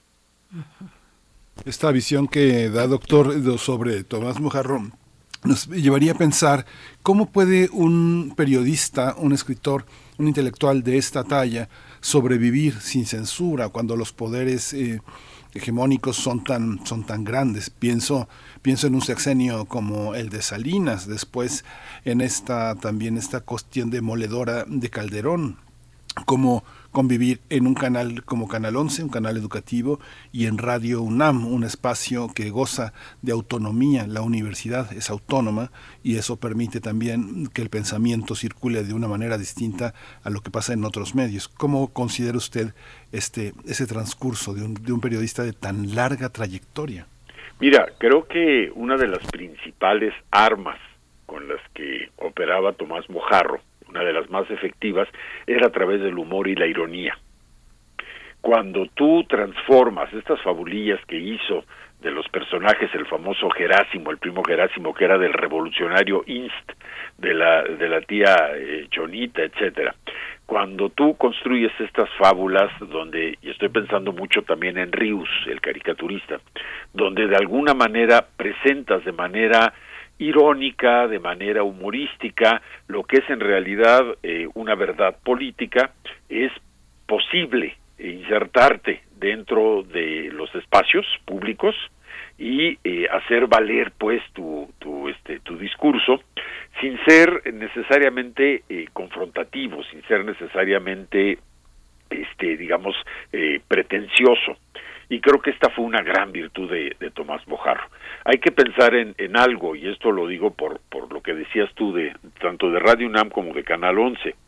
Eh, no hay que olvidar que eh, los años, incluso mucho antes de Salinas, todavía le toca a Tomás Mojarro empezar esto en la época de Echeverría, en el, en el coletazo del sexenio de Echeverría, a lo largo de López Portillo, recordarán eh, lo brutal que fue la administración de López Portillo con la prensa, este, con, con, Echeverría fue la caída de Excelsior, con López Portillo fue aquella agresión eh, económica hacia proceso, eh, y con Miguel de la Madrid disminuyó un poco, en fin, pero a lo que me refiero es que Tomás Mojarro aprovechó la ironía y, la, y, la, y el sentido del humor, esta construcción de fábulas que es una técnica que viene desde los griegos, eh, antiguos, desde la antigua Atenas, para presentar caricaturas de una realidad política que era, eh, que era terrible, pero también de una gran crítica hacia una sociedad que parecía estar conformada con lo que estaba viviendo.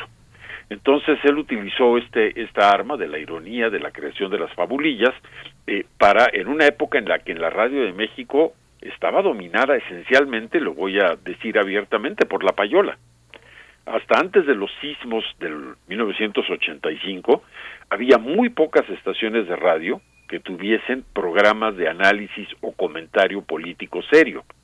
Estaba por ahí Voz Pública, si mal no recuerdo, de, Francisco Huerta, que era una especie como de, de, de, de paréntesis en la radio en general, pero no había programas donde hubiese realmente crítica y análisis. Radio UNAM se caracterizaba en esa época por ser de las pocas estaciones que tenía programas de análisis y de crítica eh, muy interesantes y que había venido desde los sesentas con aquello del, cine y la crítica con Carlos Monsiváis y, Carlos Fuentes, etcétera, ¿no?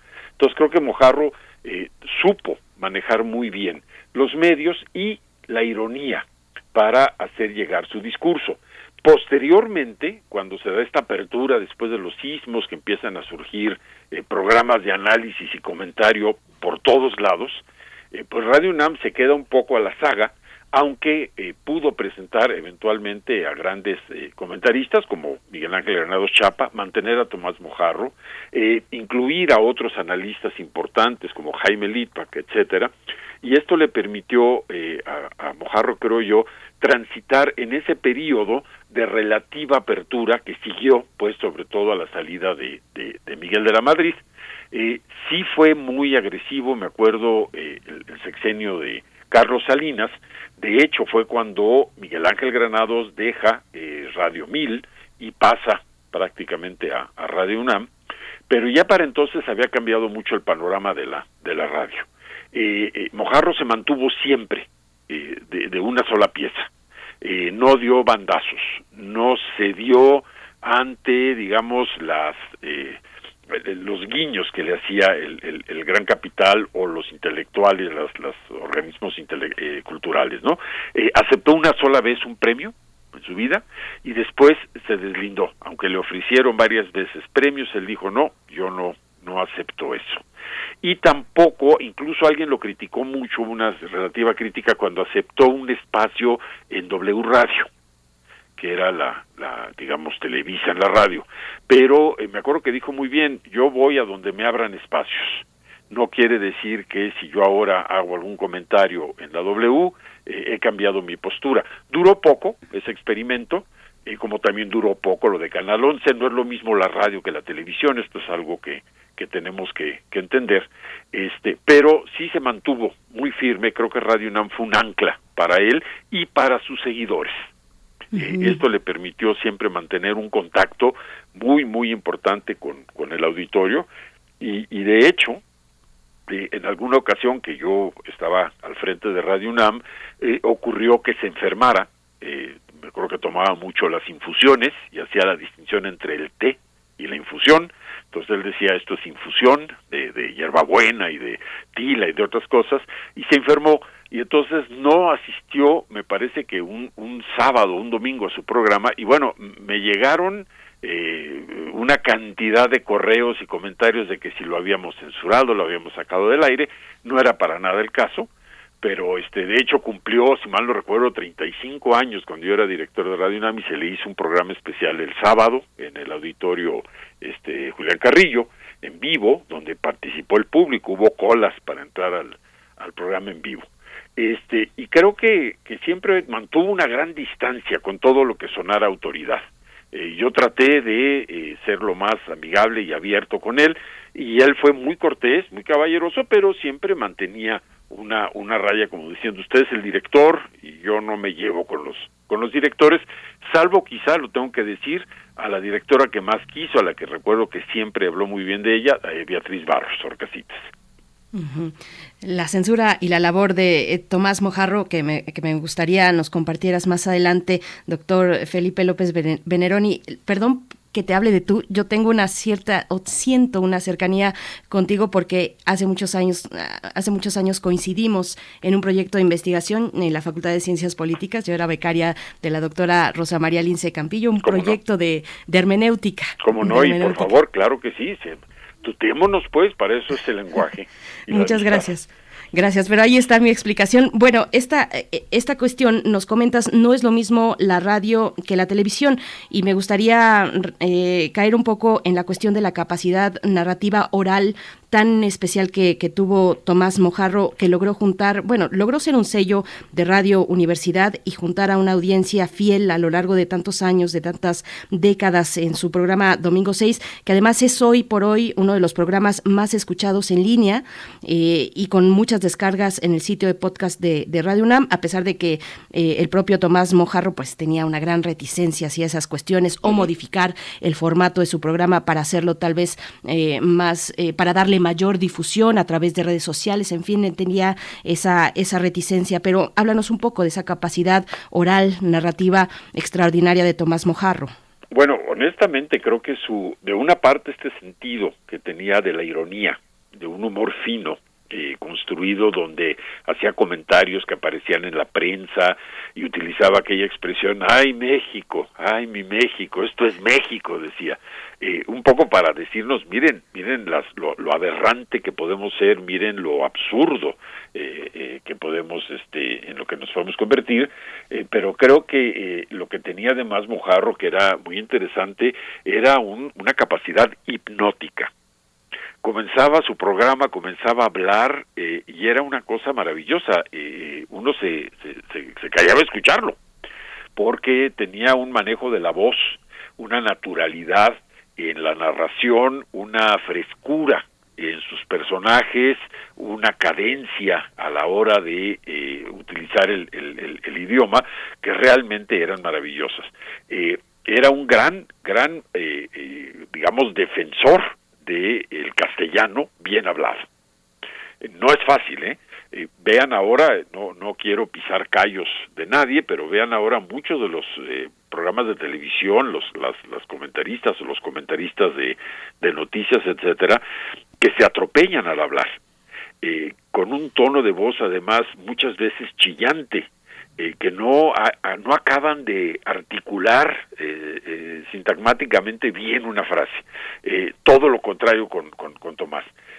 construía muy bien su discurso, él mismo cuando cometía algún error se autocorregía, no era sin embargo pretencioso no era este manejo del castellano al estilo, por ejemplo, con, el debido respeto, pues, Octavio Paz o Enrique Krause, que son un poquito parsimoniosos, este, casi en un tono, yo me atrevería a decir, un tanto pontificio, Mojarro era mucho más directo. Eh, yo creo que sus estudios en teología, en algún momento determinado de su, de su vida, lo ayudaron mucho a saber y a poder enunciar con una gran claridad ideas complejas y además traducir la complejidad de algunos conceptos a ideas que pudiesen ser entendidas por un gran amplio sector de la de la audiencia, ¿no? Entonces sí era de una parte la técnica narrativa que utilizaba, este juego con la ironía, esta forma tan directa muchas veces de decir las cosas, pero además era un, un, estupendo manejo de voz. No olvidemos que además de estudiar teología, incursionó poco, pero lo hizo bien eh, en la actuación, tanto en teatro como en cine. Entonces tenía esta, esta capacidad, quizá la cámara, recuerdo que vi alguna vez eh, trizos, trizas en trazos, eh, el, el, del Canal 11, quizá la cámara lo distraía mucho. La televisión, como es más aparatosa, te impone.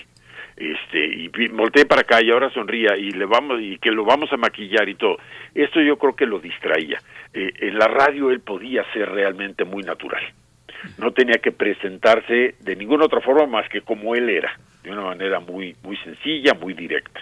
Y eh, siempre procuró una pulcritud en el manejo del idioma eh, y al mismo tiempo una, eh, una claridad no pasmosa, no, no parsimoniosa en la exposición y expresión de sus ideas. Justamente, doctor, esta, esta parte que, que, nos ha permitido casi transmitir en, en pijamas sin maquillaje, despeinados en la radio, es una de las virtudes que no distraen cuando se está en, en, en televisión, en esta cuestión. Fíjese que ahora que usted que menciona a Beatriz eh, Barros Orcasitas, justamente en su en su nuevo libro ella comenta, pese a todo eso, el nuevo libro de Beatriz es que justamente Oscar Levin Copel, que trabajaba para Salinas de Gortari, cuando dieron el, el aviso del, del quinazo, el, la detención de la quina, le hablaron a Beatriz y justamente una de las cosas sobre las que le advierten es sobre Tomás Mojarro, que, tenga, que tenga cuidado, porque eh, Beatriz insinúa, y lo ha dicho en algunas entrevistas, que le puede pasar lo que a Manuel Buendía, ¿no?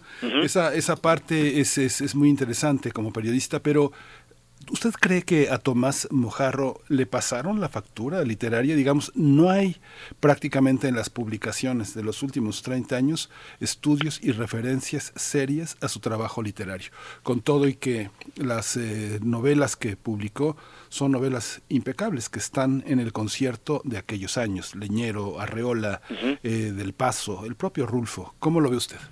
Mira, eh, es probable eh, que sí, al mantenerse él un poco al margen, más allá de la censura, en, en, estricto sentido, que si quiere luego tocamos un poco ese, ese, ese punto, pero más allá de la censura, el hecho de que por convicción propia Tomás se haya alejado de estos círculos, eh, de estas capillas literarias que inevitablemente tienden a formarse en todo eh, en toda eh, panorama cultural eh, él mismo sea un poco se autoexilia de todo esto. Pues no sé si el término correcto sea pasarle la factura entiendo lo que quieres decir pero creo que más bien fue bueno si tú no quieres participar entonces simplemente no te no te vamos a mencionar no entras en el radar de estos eh, círculos intelectuales, ¿no? Eh, no hay que olvidar que todavía hasta la época de Luis Echeverría, eh, quizá el grupo intelectual más sólido es el que estaba alrededor de aquel de aquella publicación que se llamaba Plural, que editaba Excelsior, el Excelsior de, de Julio Scherer, eh, donde estaba Octavio Paz, Carlos Fuentes, Monsiváis, García Ponce, Salvador Elizondo, este, creo que incluso llegó a colaborar ahí Rosario Castellanos, en fin, varias, varios eh, plumas muy importantes. Pero después viene este, ahora que está tan de moda utilizar el término polarización, viene esta gran escisión al interior de, de los grupos intelectuales, una parte se va con, con Octavio Paz, eh, donde además aparece muy señeramente Enrique Krause, otra parte se aleja, eh, pienso en Carlos eh, Fuentes y Carlos Monsiváis que mantuvieron una postura más, más, más crítica, pero bueno, finalmente o estabas con uno o estabas con otros. y creo que Tomás jamás estuvo ni con unos ni con otros. O sea, no fue parte de aquel circulillo de la universidad, fue becario del, del Colegio de México como escritor, igual que lo fue Rulfo, etcétera, eh, y lo cual habla de que ha de haber sido un buen escritor, es decir, ya tenía los ciernes en los finales de los 50, principios de los 60 de un muy buen escritor, pero no le hizo el juego a estas capillas culturales. Y esto forma parte de esta defensa acérrima, feroz, de su autonomía. Eh, no quería que lo asociaran, pues es que forma parte del grupo tal, no, es que forma de parte del otro grupo. Él era su propia persona, él era su propio, eh, digamos, grupo, por así decirlo. Y cuando eso ocurre, suele pasar incluso en las ciencias sociales, pienso en, Max Weber, eh, que, fue muy difícil que construyera escuela como tal. Eh, cuando haces esto y decides ser tú mismo, pues si corres el riesgo de que se te eh, eh, excluya de las eh, antologías, de las narrativas, de la retrospectiva histórica cultural. Pero al tiempo, yo creo que sí habrá quien eventualmente haga una investigación y un estudio serio, sistemático, de la importancia literaria de la obra de Tomás Mojarro, además de su trayectoria y su biografía política y cultural, eh, y por ejemplo, lo, digo aprovecho que estoy en los micrófonos de, de, mi amada Radio UNAM para decirlo, es un tema de investigación, ya sea de tesis o de un programa de, de investigación más, a más largo plazo, que vale la pena este, eh, tomar, eh, por supuesto. Doctor Veneroni, bueno, yo creo que ahí muchos estarán, ojalá, eh, tomando nota, pero eh, vuelvo a la cuestión de la censura, sobre todo en los medios, eh, en su labor en medios, en su labor crítica. con el fallecimiento, con la noticia del fallecimiento, pues la gran cantidad de comentarios y reflexiones, particularmente en redes sociales, que si se revisan, pues asoma la mención de la censura mm, en varias ocasiones, menciones, algunas muy certeras, otras no tan, no tan claras. entonces, mi pregunta es, ¿cuáles son esos momentos de censura más puntuales sobre el trabajo de Mojarro, con qué grupos políticos tuvo él sus momentos más ríspidos mm, de mayor crítica y, de mayor censura. Mira, definitivamente le tocó eh, todavía esta época en la que eh, el PRI jugaba un papel hegemónico en todos los campos, eh, incluso culturales y demás.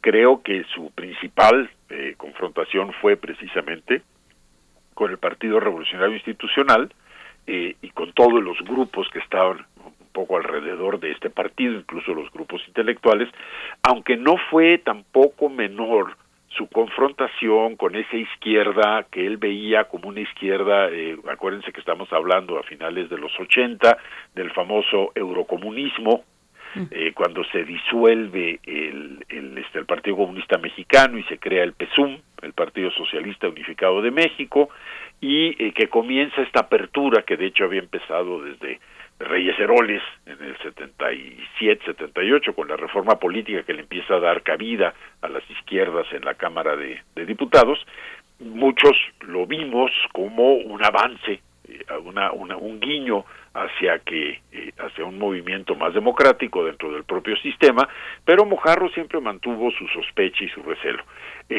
Y es, es cierto una cosa, ¿eh? ¿eh? yo incluso todavía como director de Radio UNAM nunca realmente recibí una llamada así de, gobernación que me dijeran cuidado con esto, etcétera. Eh, se mandaban los mensajes por otra vía y de otra forma. Eh, RTC, en fin, había así como pequeños eh, avisos de cuidado con esto, cuidado con lo otro, este, no, no, no vayan a, a, eh, armar mucho lío con este asunto, etcétera, pero no era propiamente una, una censura, creo que más bien le apostaban a un fenómeno que ha ocurrido en México durante muchos años, que es el de la autocensura. ¿no? Eh, el poder le apostó mucho eh, a través de este control, por ejemplo, que tenía de Pipsa durante tantos años, que era la, el monopolio de la distribución del papel en México, a través de las concesiones, etcétera, le apostó mucho a estos mensajes como para que los propios periodistas se autocensuraran. Mojarro no fue de esos. Eh, Mojarro siempre fue una persona sumamente crítica y, repito, jugaba con mucha inteligencia con la ironía y el humor y de esa manera podía evadir. Era muy difícil que, eh, digamos, se le censurara porque él decía yo estoy haciendo una fabulilla literaria, ¿no? En realidad era un comentario político de, de mucho peso, de mucha profundidad, pero sabía darle la vuelta a la censura por su ingenio este eh, eh, es un poco como aquella eh, anécdota de Quevedo que le dice a la reina entre el clavel y la rosa su majestad escoja no que se estaba diciendo que era tullida sin decírselo abiertamente no ese tipo de ironía muy fina la manejaba muy bien Tomás. Y posteriormente creo que el propio sistema entendió que no tenía mucho caso andar censurando eh, eh, a los a los diferentes medios y surgieron personajes este en diferentes eh, estaciones de radio. Hoy digamos se les conoce como la comentocracia este Gutiérrez Vivó y toda una serie de conductores de programas que adquirieron tomaron mucho poder eh, recuerdo aquel trío que, que, habían formado en un principio Pedro Ferriz Aristegui y este Javier Solórzano que después lamentablemente eh, Pedro Ferriz cayó en los juegos del poder y se deshizo y cada quien agarró por su propio rumbo, pero creo que al mantenerse al margen de todos estos grupos le permitió a Tomás Mojarro mantener esa autonomía. Eh, precisamente su discurso no era tanto de vamos a hacer una marcha, vamos a hacer una manifestación, vamos a hacer un plantón, al contrario, decía eso no sirve. Lo que tenemos que hacer es autoorganizarnos, lo que tenemos que hacer es formar estas células eh, eh, autogestivas en barrios y demás, ¿no? Entonces creo que el poder, eh, digamos, lo tenía en el radar, pero como un punto muy distante. Nunca llegó, eh, y esto creo que es importante también reconocer a Tomás Majarro, nunca se quiso asumir como un redentor o como una especie de líder intelectual de un grupo ni nada. Él mantenía una postura crítica, ayudaba a que se fomentaran estos grupos, estos talleres, etcétera, pero no no asumió nunca un papel de liderazgo político ni nada. Entonces, aunque sí sí había lo que comenta Beatriz, estoy totalmente de acuerdo. También recuerdo que, que, Beatriz eh, le, tocó la etapa en que se rompe el PRI, en el 86, que se crea la corriente democrática, y entonces gente como Porfirio Muñoz Ledo empieza a hablar o Ricardo Valero empiezan a hablar desde otra óptica y sí hubo como comentarios de que por qué les están dando espacios en Radio UNAM, pero realmente no no no pasó a, mayores, ¿no? Eh, ya estaba muy disminuida la hegemonía del PRI para finales de los 80 y, y creo que más bien la inteligencia que tuvo el sistema que siempre había tenido pero que la mostró de manera mucho más descarnada, eh, eh, digamos, el periodo de Salinas adelante, fue la de ayudar económicamente a los grupos intelectuales. Entonces, eh, no voy a decir nombres, pero, este, a ver, te ayudo a que saques tu revista, te ayudo a que tengas una beca, te doy esto, te doy lo otro, y de alguna manera, lo, lo dijo en, en, su momento Mario Vargas Llosa, este, cooptaba muy bien a los, a los intelectuales. Mojarro no, Mojarro siempre se mantuvo al margen, eh, estuvo, digamos, muy distanciado todos estos grupos, y entonces el propio sistema se dio cuenta que si los grupos intelectuales que había cooptado no lo tomaban en cuenta, no había peligro. Esta actitud eh, podría tomarse eh, como si fuera un una, una actitud antiintelectual, pero sin embargo podríamos trazar un, retrato de la obra de Mojarro en el marco de su generación. ¿Quiénes forman parte de su generación? Juan Vicente Melo, García Ponce, Salvador Elizondo, no sé, gente que no es tan conocida entre los jóvenes de hoy, como Juan Manuel Torres, Carmen Alardín, Raúl Renán, Francisco Cervantes, Gerardo de la Torre, quien acaba de fallecer, el gran poeta Guillermo Fernández. ¿Cómo lo ve usted? Es, es parte, pienso en Bramadero, la gran, una de las grandes novelas, sobre la cristiada, ¿no? Sí, este, creo que sí, forma parte de ese grupo, incluso yo me atrevería a decir de Carlos Monsiváis, este y, de Vicente Leñero, porque no hay que olvidar que eh, Tomás Mojarro, al igual que eh, Leñero y eh, Javier Sicilia, tienen una gran relación con la formación cristiana,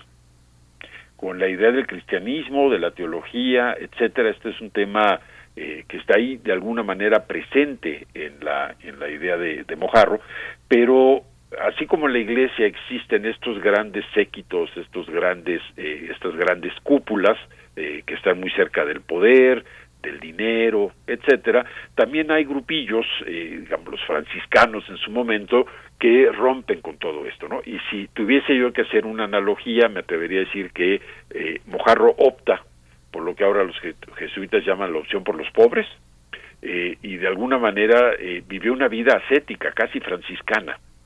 Eh, en ese sentido, aunque forma parte de una generación muy importante en las letras mexicanas, al no querer formar parte, al, negarse, pues, a ser incluido en estos en estas capillas en estos grupúsculos repito él logra mantener su autonomía se mantiene al margen y opera no, no no no como un antiintelectual entiendo lo que lo que dices pero sí como alguien antisistémico. Es incluso tuvo sus diferencias fuertes con el zapatismo. Y tuvo sus diferencias fuertes con Marcos. Porque eh, él sentía que toda esta atención eh, mediática, etcétera, lejos de fomentar una verdadera cultura crítica, la opacaba, la obnubilaba eh, y, regresaba a el trabajo de base, al trabajo en los talleres, al trabajo en las calles, en las colonias. Eh, esa, es, esa fue siempre, digamos, su, eh, su gran línea de acción, ¿no? Vamos a empezar eh, al margen del sistema. Prácticamente ignoremos al sistema para construir nosotros una realidad alterna que nos permita crear redes de solidaridad, de apoyo y de conciencia mutuos, al margen de que se nos incluya o no dentro de eh, las dádivas del sistema, ¿no? Pues doctor Felipe López Veneroni, profesor investigador titular de la Facultad de Ciencias Políticas y Sociales de esta Casa de Estudios, muchas gracias por, por estas reflexiones que nosotros hacemos a manera de homenaje también sobre el legado de Tomás Mojarro, el, el valedor. Gracias por hablar para la audiencia de Radio UNAM, eh, a salir del subdesarrollo y entre otras frases que nos comentan eh, desde la audiencia en redes sociales sobre eh, pues lo que el mismo Mojarro decía en estos micrófonos. Doctor López Veneroni, muchas gracias y nos encontramos próximamente. Muchas gracias a ustedes, un abrazo muy fuerte, un saludo y de modo a tener vivo en la memoria a Tomás Mojarro, por ahí yo puse una cosa, donde quiera que haya ido, no va a estar en paz. va a estar poniendo el dedo sobre la llaga, porque ese era su verdadero espíritu. Muchas gracias, doctor. Un abrazo gracias. muy fuerte, muchos saludos. Gracias. Vamos a escuchar eh, un fragmento de esta canción de Sudacaya, Bajo la Luna.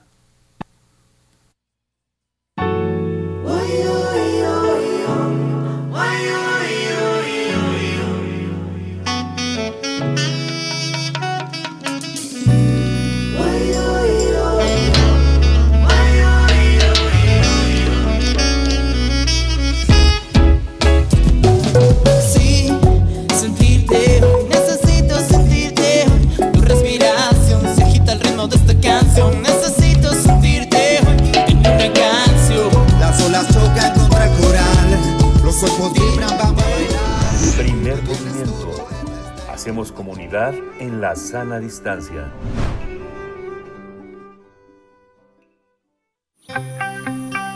Biosfera en equilibrio. Damos la bienvenida a la doctora Clementina Equigua, quien ya nos acompaña para hablar en esta sección de, en este caso, viajar para conocer la naturaleza. La doctora Equigua es bióloga y doctora en ciencias por la Facultad de Ciencias de la UNAM, divulgadora científica, como lo hace aquí en este espacio. ¿Cómo estás, querida Clementina? Buenos días. Buenos días y feliz año, ya un poco tarde, pero feliz año para ustedes y para toda nuestra audiencia. Gracias, Clementina. Muchas gracias. Igualmente para ti, que lo empieces de la mejor manera posible y bueno, con la audiencia de primer movimiento, ¿de qué se trata? Viajar para conocer la naturaleza. Exactamente. Bueno, pues iniciar el año es empezar con planes para tener una vida más plena. Y muchas veces los planes incluyen los viajes y quiero aprovechar esta participación para hablar de grandes viajeros y lo que implica viajar para conocer nuestra biodiversidad. Alexander von Humboldt y Carlos Darwin son quizás los ejemplos más familiares de estos maravillosos viajes, porque Ellos recorrieron el mundo y gracias a ellos nos dejaron un eh, impresionante legado histórico y científico. Por ejemplo, Humboldt, después de perder diferentes oportunidades, finalmente pudo echarse a la mar en junio de 1799 desde España, con la mirada de a recorrer las, las Américas con el permiso del rey de España. Zarpó con Aimé Bonpland rumbo a Venezuela y sus viajes se extendieron durante cinco años por parte de Sudamérica, Cuba, México y un poco de Estados Unidos. Al regresar a su país en 1804, se dedicó a escribir sobre sus expediciones y lo que observó durante todo ese tiempo. Humboldt era muy meticuloso y detallaba sobre la historia natural de las plantas y animales que encontró durante sus viajes. Con la ayuda de los mejores instrumentos de la época, recolectó muchísima información climática, geológica y biológica, siempre considerando el contexto geográfico. Es por eso que hoy se dice que Humboldt es el padre de la biogeografía, un campo científico que considera la distribución de las especies en un contexto geográfico y geológico. Años después, en diciembre de 1831, Darwin zarpó como miembro de la expedición científica en el HSM Beagle. Esta expedición duró cinco años en lugar de los tres que se había planeado originalmente. Al final de su recorrido, Darwin había recolectado especímenes biológicos de 1.500 especies diferentes, cientos de ellas nuevas para la ciencia. Su libro, el origen de las especies por medio de la selección natural o la preservación de las razas favorecidas en la lucha por la vida, salió a la venta hacia finales de 1859. El mismo día de su publicación, la edición se agotó. Eran casi 1.300 copias. En el origen, Darwin sintetiza muchísimas de las ideas que le surgieron durante su viaje en el Beagle y en ella identifica la selección natural como el mecanismo básico de la evolución. Años después, esta teoría fue enriquecida con la aportación que hizo Mendel sobre la genética. A través del tiempo, Darwin y sus obras, particularmente El origen, sentaron las bases para entender la evolución de los seres vivos. Ernest May, un reconocido biólogo evolutivo alemán, dijo en un artículo que publicó en el 2000 en la revista Scientific American que la mayor parte de las tesis particulares de Darwin han sido confirmadas completamente como lo son el ancestro común, el gradualismo en evolución y su teoría explicativa de la selección natural. Así pues, recorrer el mundo para conocerlo y recolectar información sobre el entorno o especímenes de plantas y animales han sido actividades fundamentales para conocer a nuestro planeta. Hay otras expediciones de las que se habla poco. Una de ellas es la de Martín de Cecé y José Mariano Mostiño. Ambos eran naturalistas, uno era español y otro mexicano recorrieron nuestro país en la que se llamaba Real Expedición Botánica a Nueva España. Esta expedición inició en 1787 y terminó en 1803. La obra de Cecé y Mociño ha sido publicada recientemente por nuestra UNAM y cuenta con las descripciones en latín de casi 2.300 plantas con unas 2.000 ilustraciones de artistas de la época. Y para iniciar este 2022, Leonardo Álvaro Cárdenas, Cristóbal Sánchez Sánchez y María Guadalupe Chávez Hernández escribieron en el boletín Macpalxóchitl de enero de la Sociedad Botánica de México sobre las nuevas especies que se describieron para nuestro país durante el 2021. Nos cuentan que todavía se describen alrededor de 2.000 especies de plantas anualmente y aproximadamente la mitad son de nuestro continente. Todos estos descubrimientos son gracias a los recorridos que siguen haciendo por tierra las y los especialistas de todo el, de todo el mundo. En México, nos cuentan estos autores, en el 2021 se describieron 78 especies nuevas de plantas. La mayoría de estas especies descritas, 16, son de Oaxaca y le sigue Jalisco con 11. Sorprendentemente, una de las especies nuevas fue recolectada en la Gran Pirámide de Cholula, los expertos la llamaron Ecandia cholulensis y pertenece a la misma familia que el espárrago. Tristemente, a veces ocurre que estos descubrimientos van de la mano de historias que a mí me parecen trágicas. Por ejemplo, el cacto de la variedad Lindsay de la especie Echinocerius ferrerianus se descubrió en 1975 y se declaró extinta 15 años después de haber sido descubierta en Baja California. La causa, el saqueo para la venta de los coleccionistas. Desde hace siglos, recorrer, recorrer el mundo es la mejor manera de conocerla. Así que invito a nuestros radioescuchas a que alimenten la curiosidad por conocer mejor la biodiversidad de nuestro planeta. No se necesita ir muy lejos de casa para encontrarse con alguna historia sorprendente. Estoy segura que casi, casi en, los jardines de, de nuestra propia casa encontramos alguna maravillosa historia. Bueno, pues doctora Clementina, gracias por ponernos en el mirador a estos viejos y a los nuevos también viajeros que observan los ecosistemas y que nos dan cuenta de lo que ocurre. Muchísimas gracias por esta participación. Te deseamos de nuevo el mejor de los años. Igualmente, abrazos para todos. Pues ya prácticamente nos, nos, nos, vamos, prácticamente ya estamos al final de primer movimiento. ¿Nos vamos a despedir con música? Creo que nos vamos con música, a ver qué nos, ¿Qué nos dice la producción? Sí, nos vamos con algo que se titula Ascender a cargo de The Oats. Vamos a escuchar de qué se trata y nosotros les invitamos a permanecer aquí en Radio UNAM en la programación de todo el día. El día de mañana, martes, nos volvemos a encontrar si así nos lo permiten, eh, poquitos minutos después de las 7 de la mañana. Gracias a todo el equipo, que se mejoren los que andan por ahí un poco enfermos o un mucho también. Nuestros mejores deseos de recuperación, los que están en el equipo y también en la audiencia. Nos mañana, Miguel Ángel. Muchas gracias. Esto fue el primer movimiento. El mundo desde la universidad.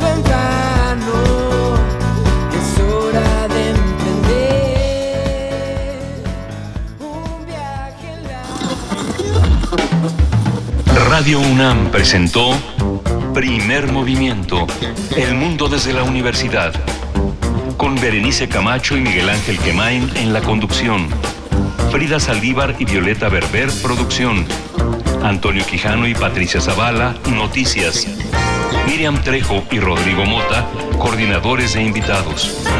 Tamara Quirós, redes sociales. Arturo González y Socorro Montes, operación técnica. Servicio social, Lisette Pérez e Iván Chavarría. Locución, Tessa Uribe y Juan Stack. Quédate en sintonía con Radio UNAM. Experiencia sonora.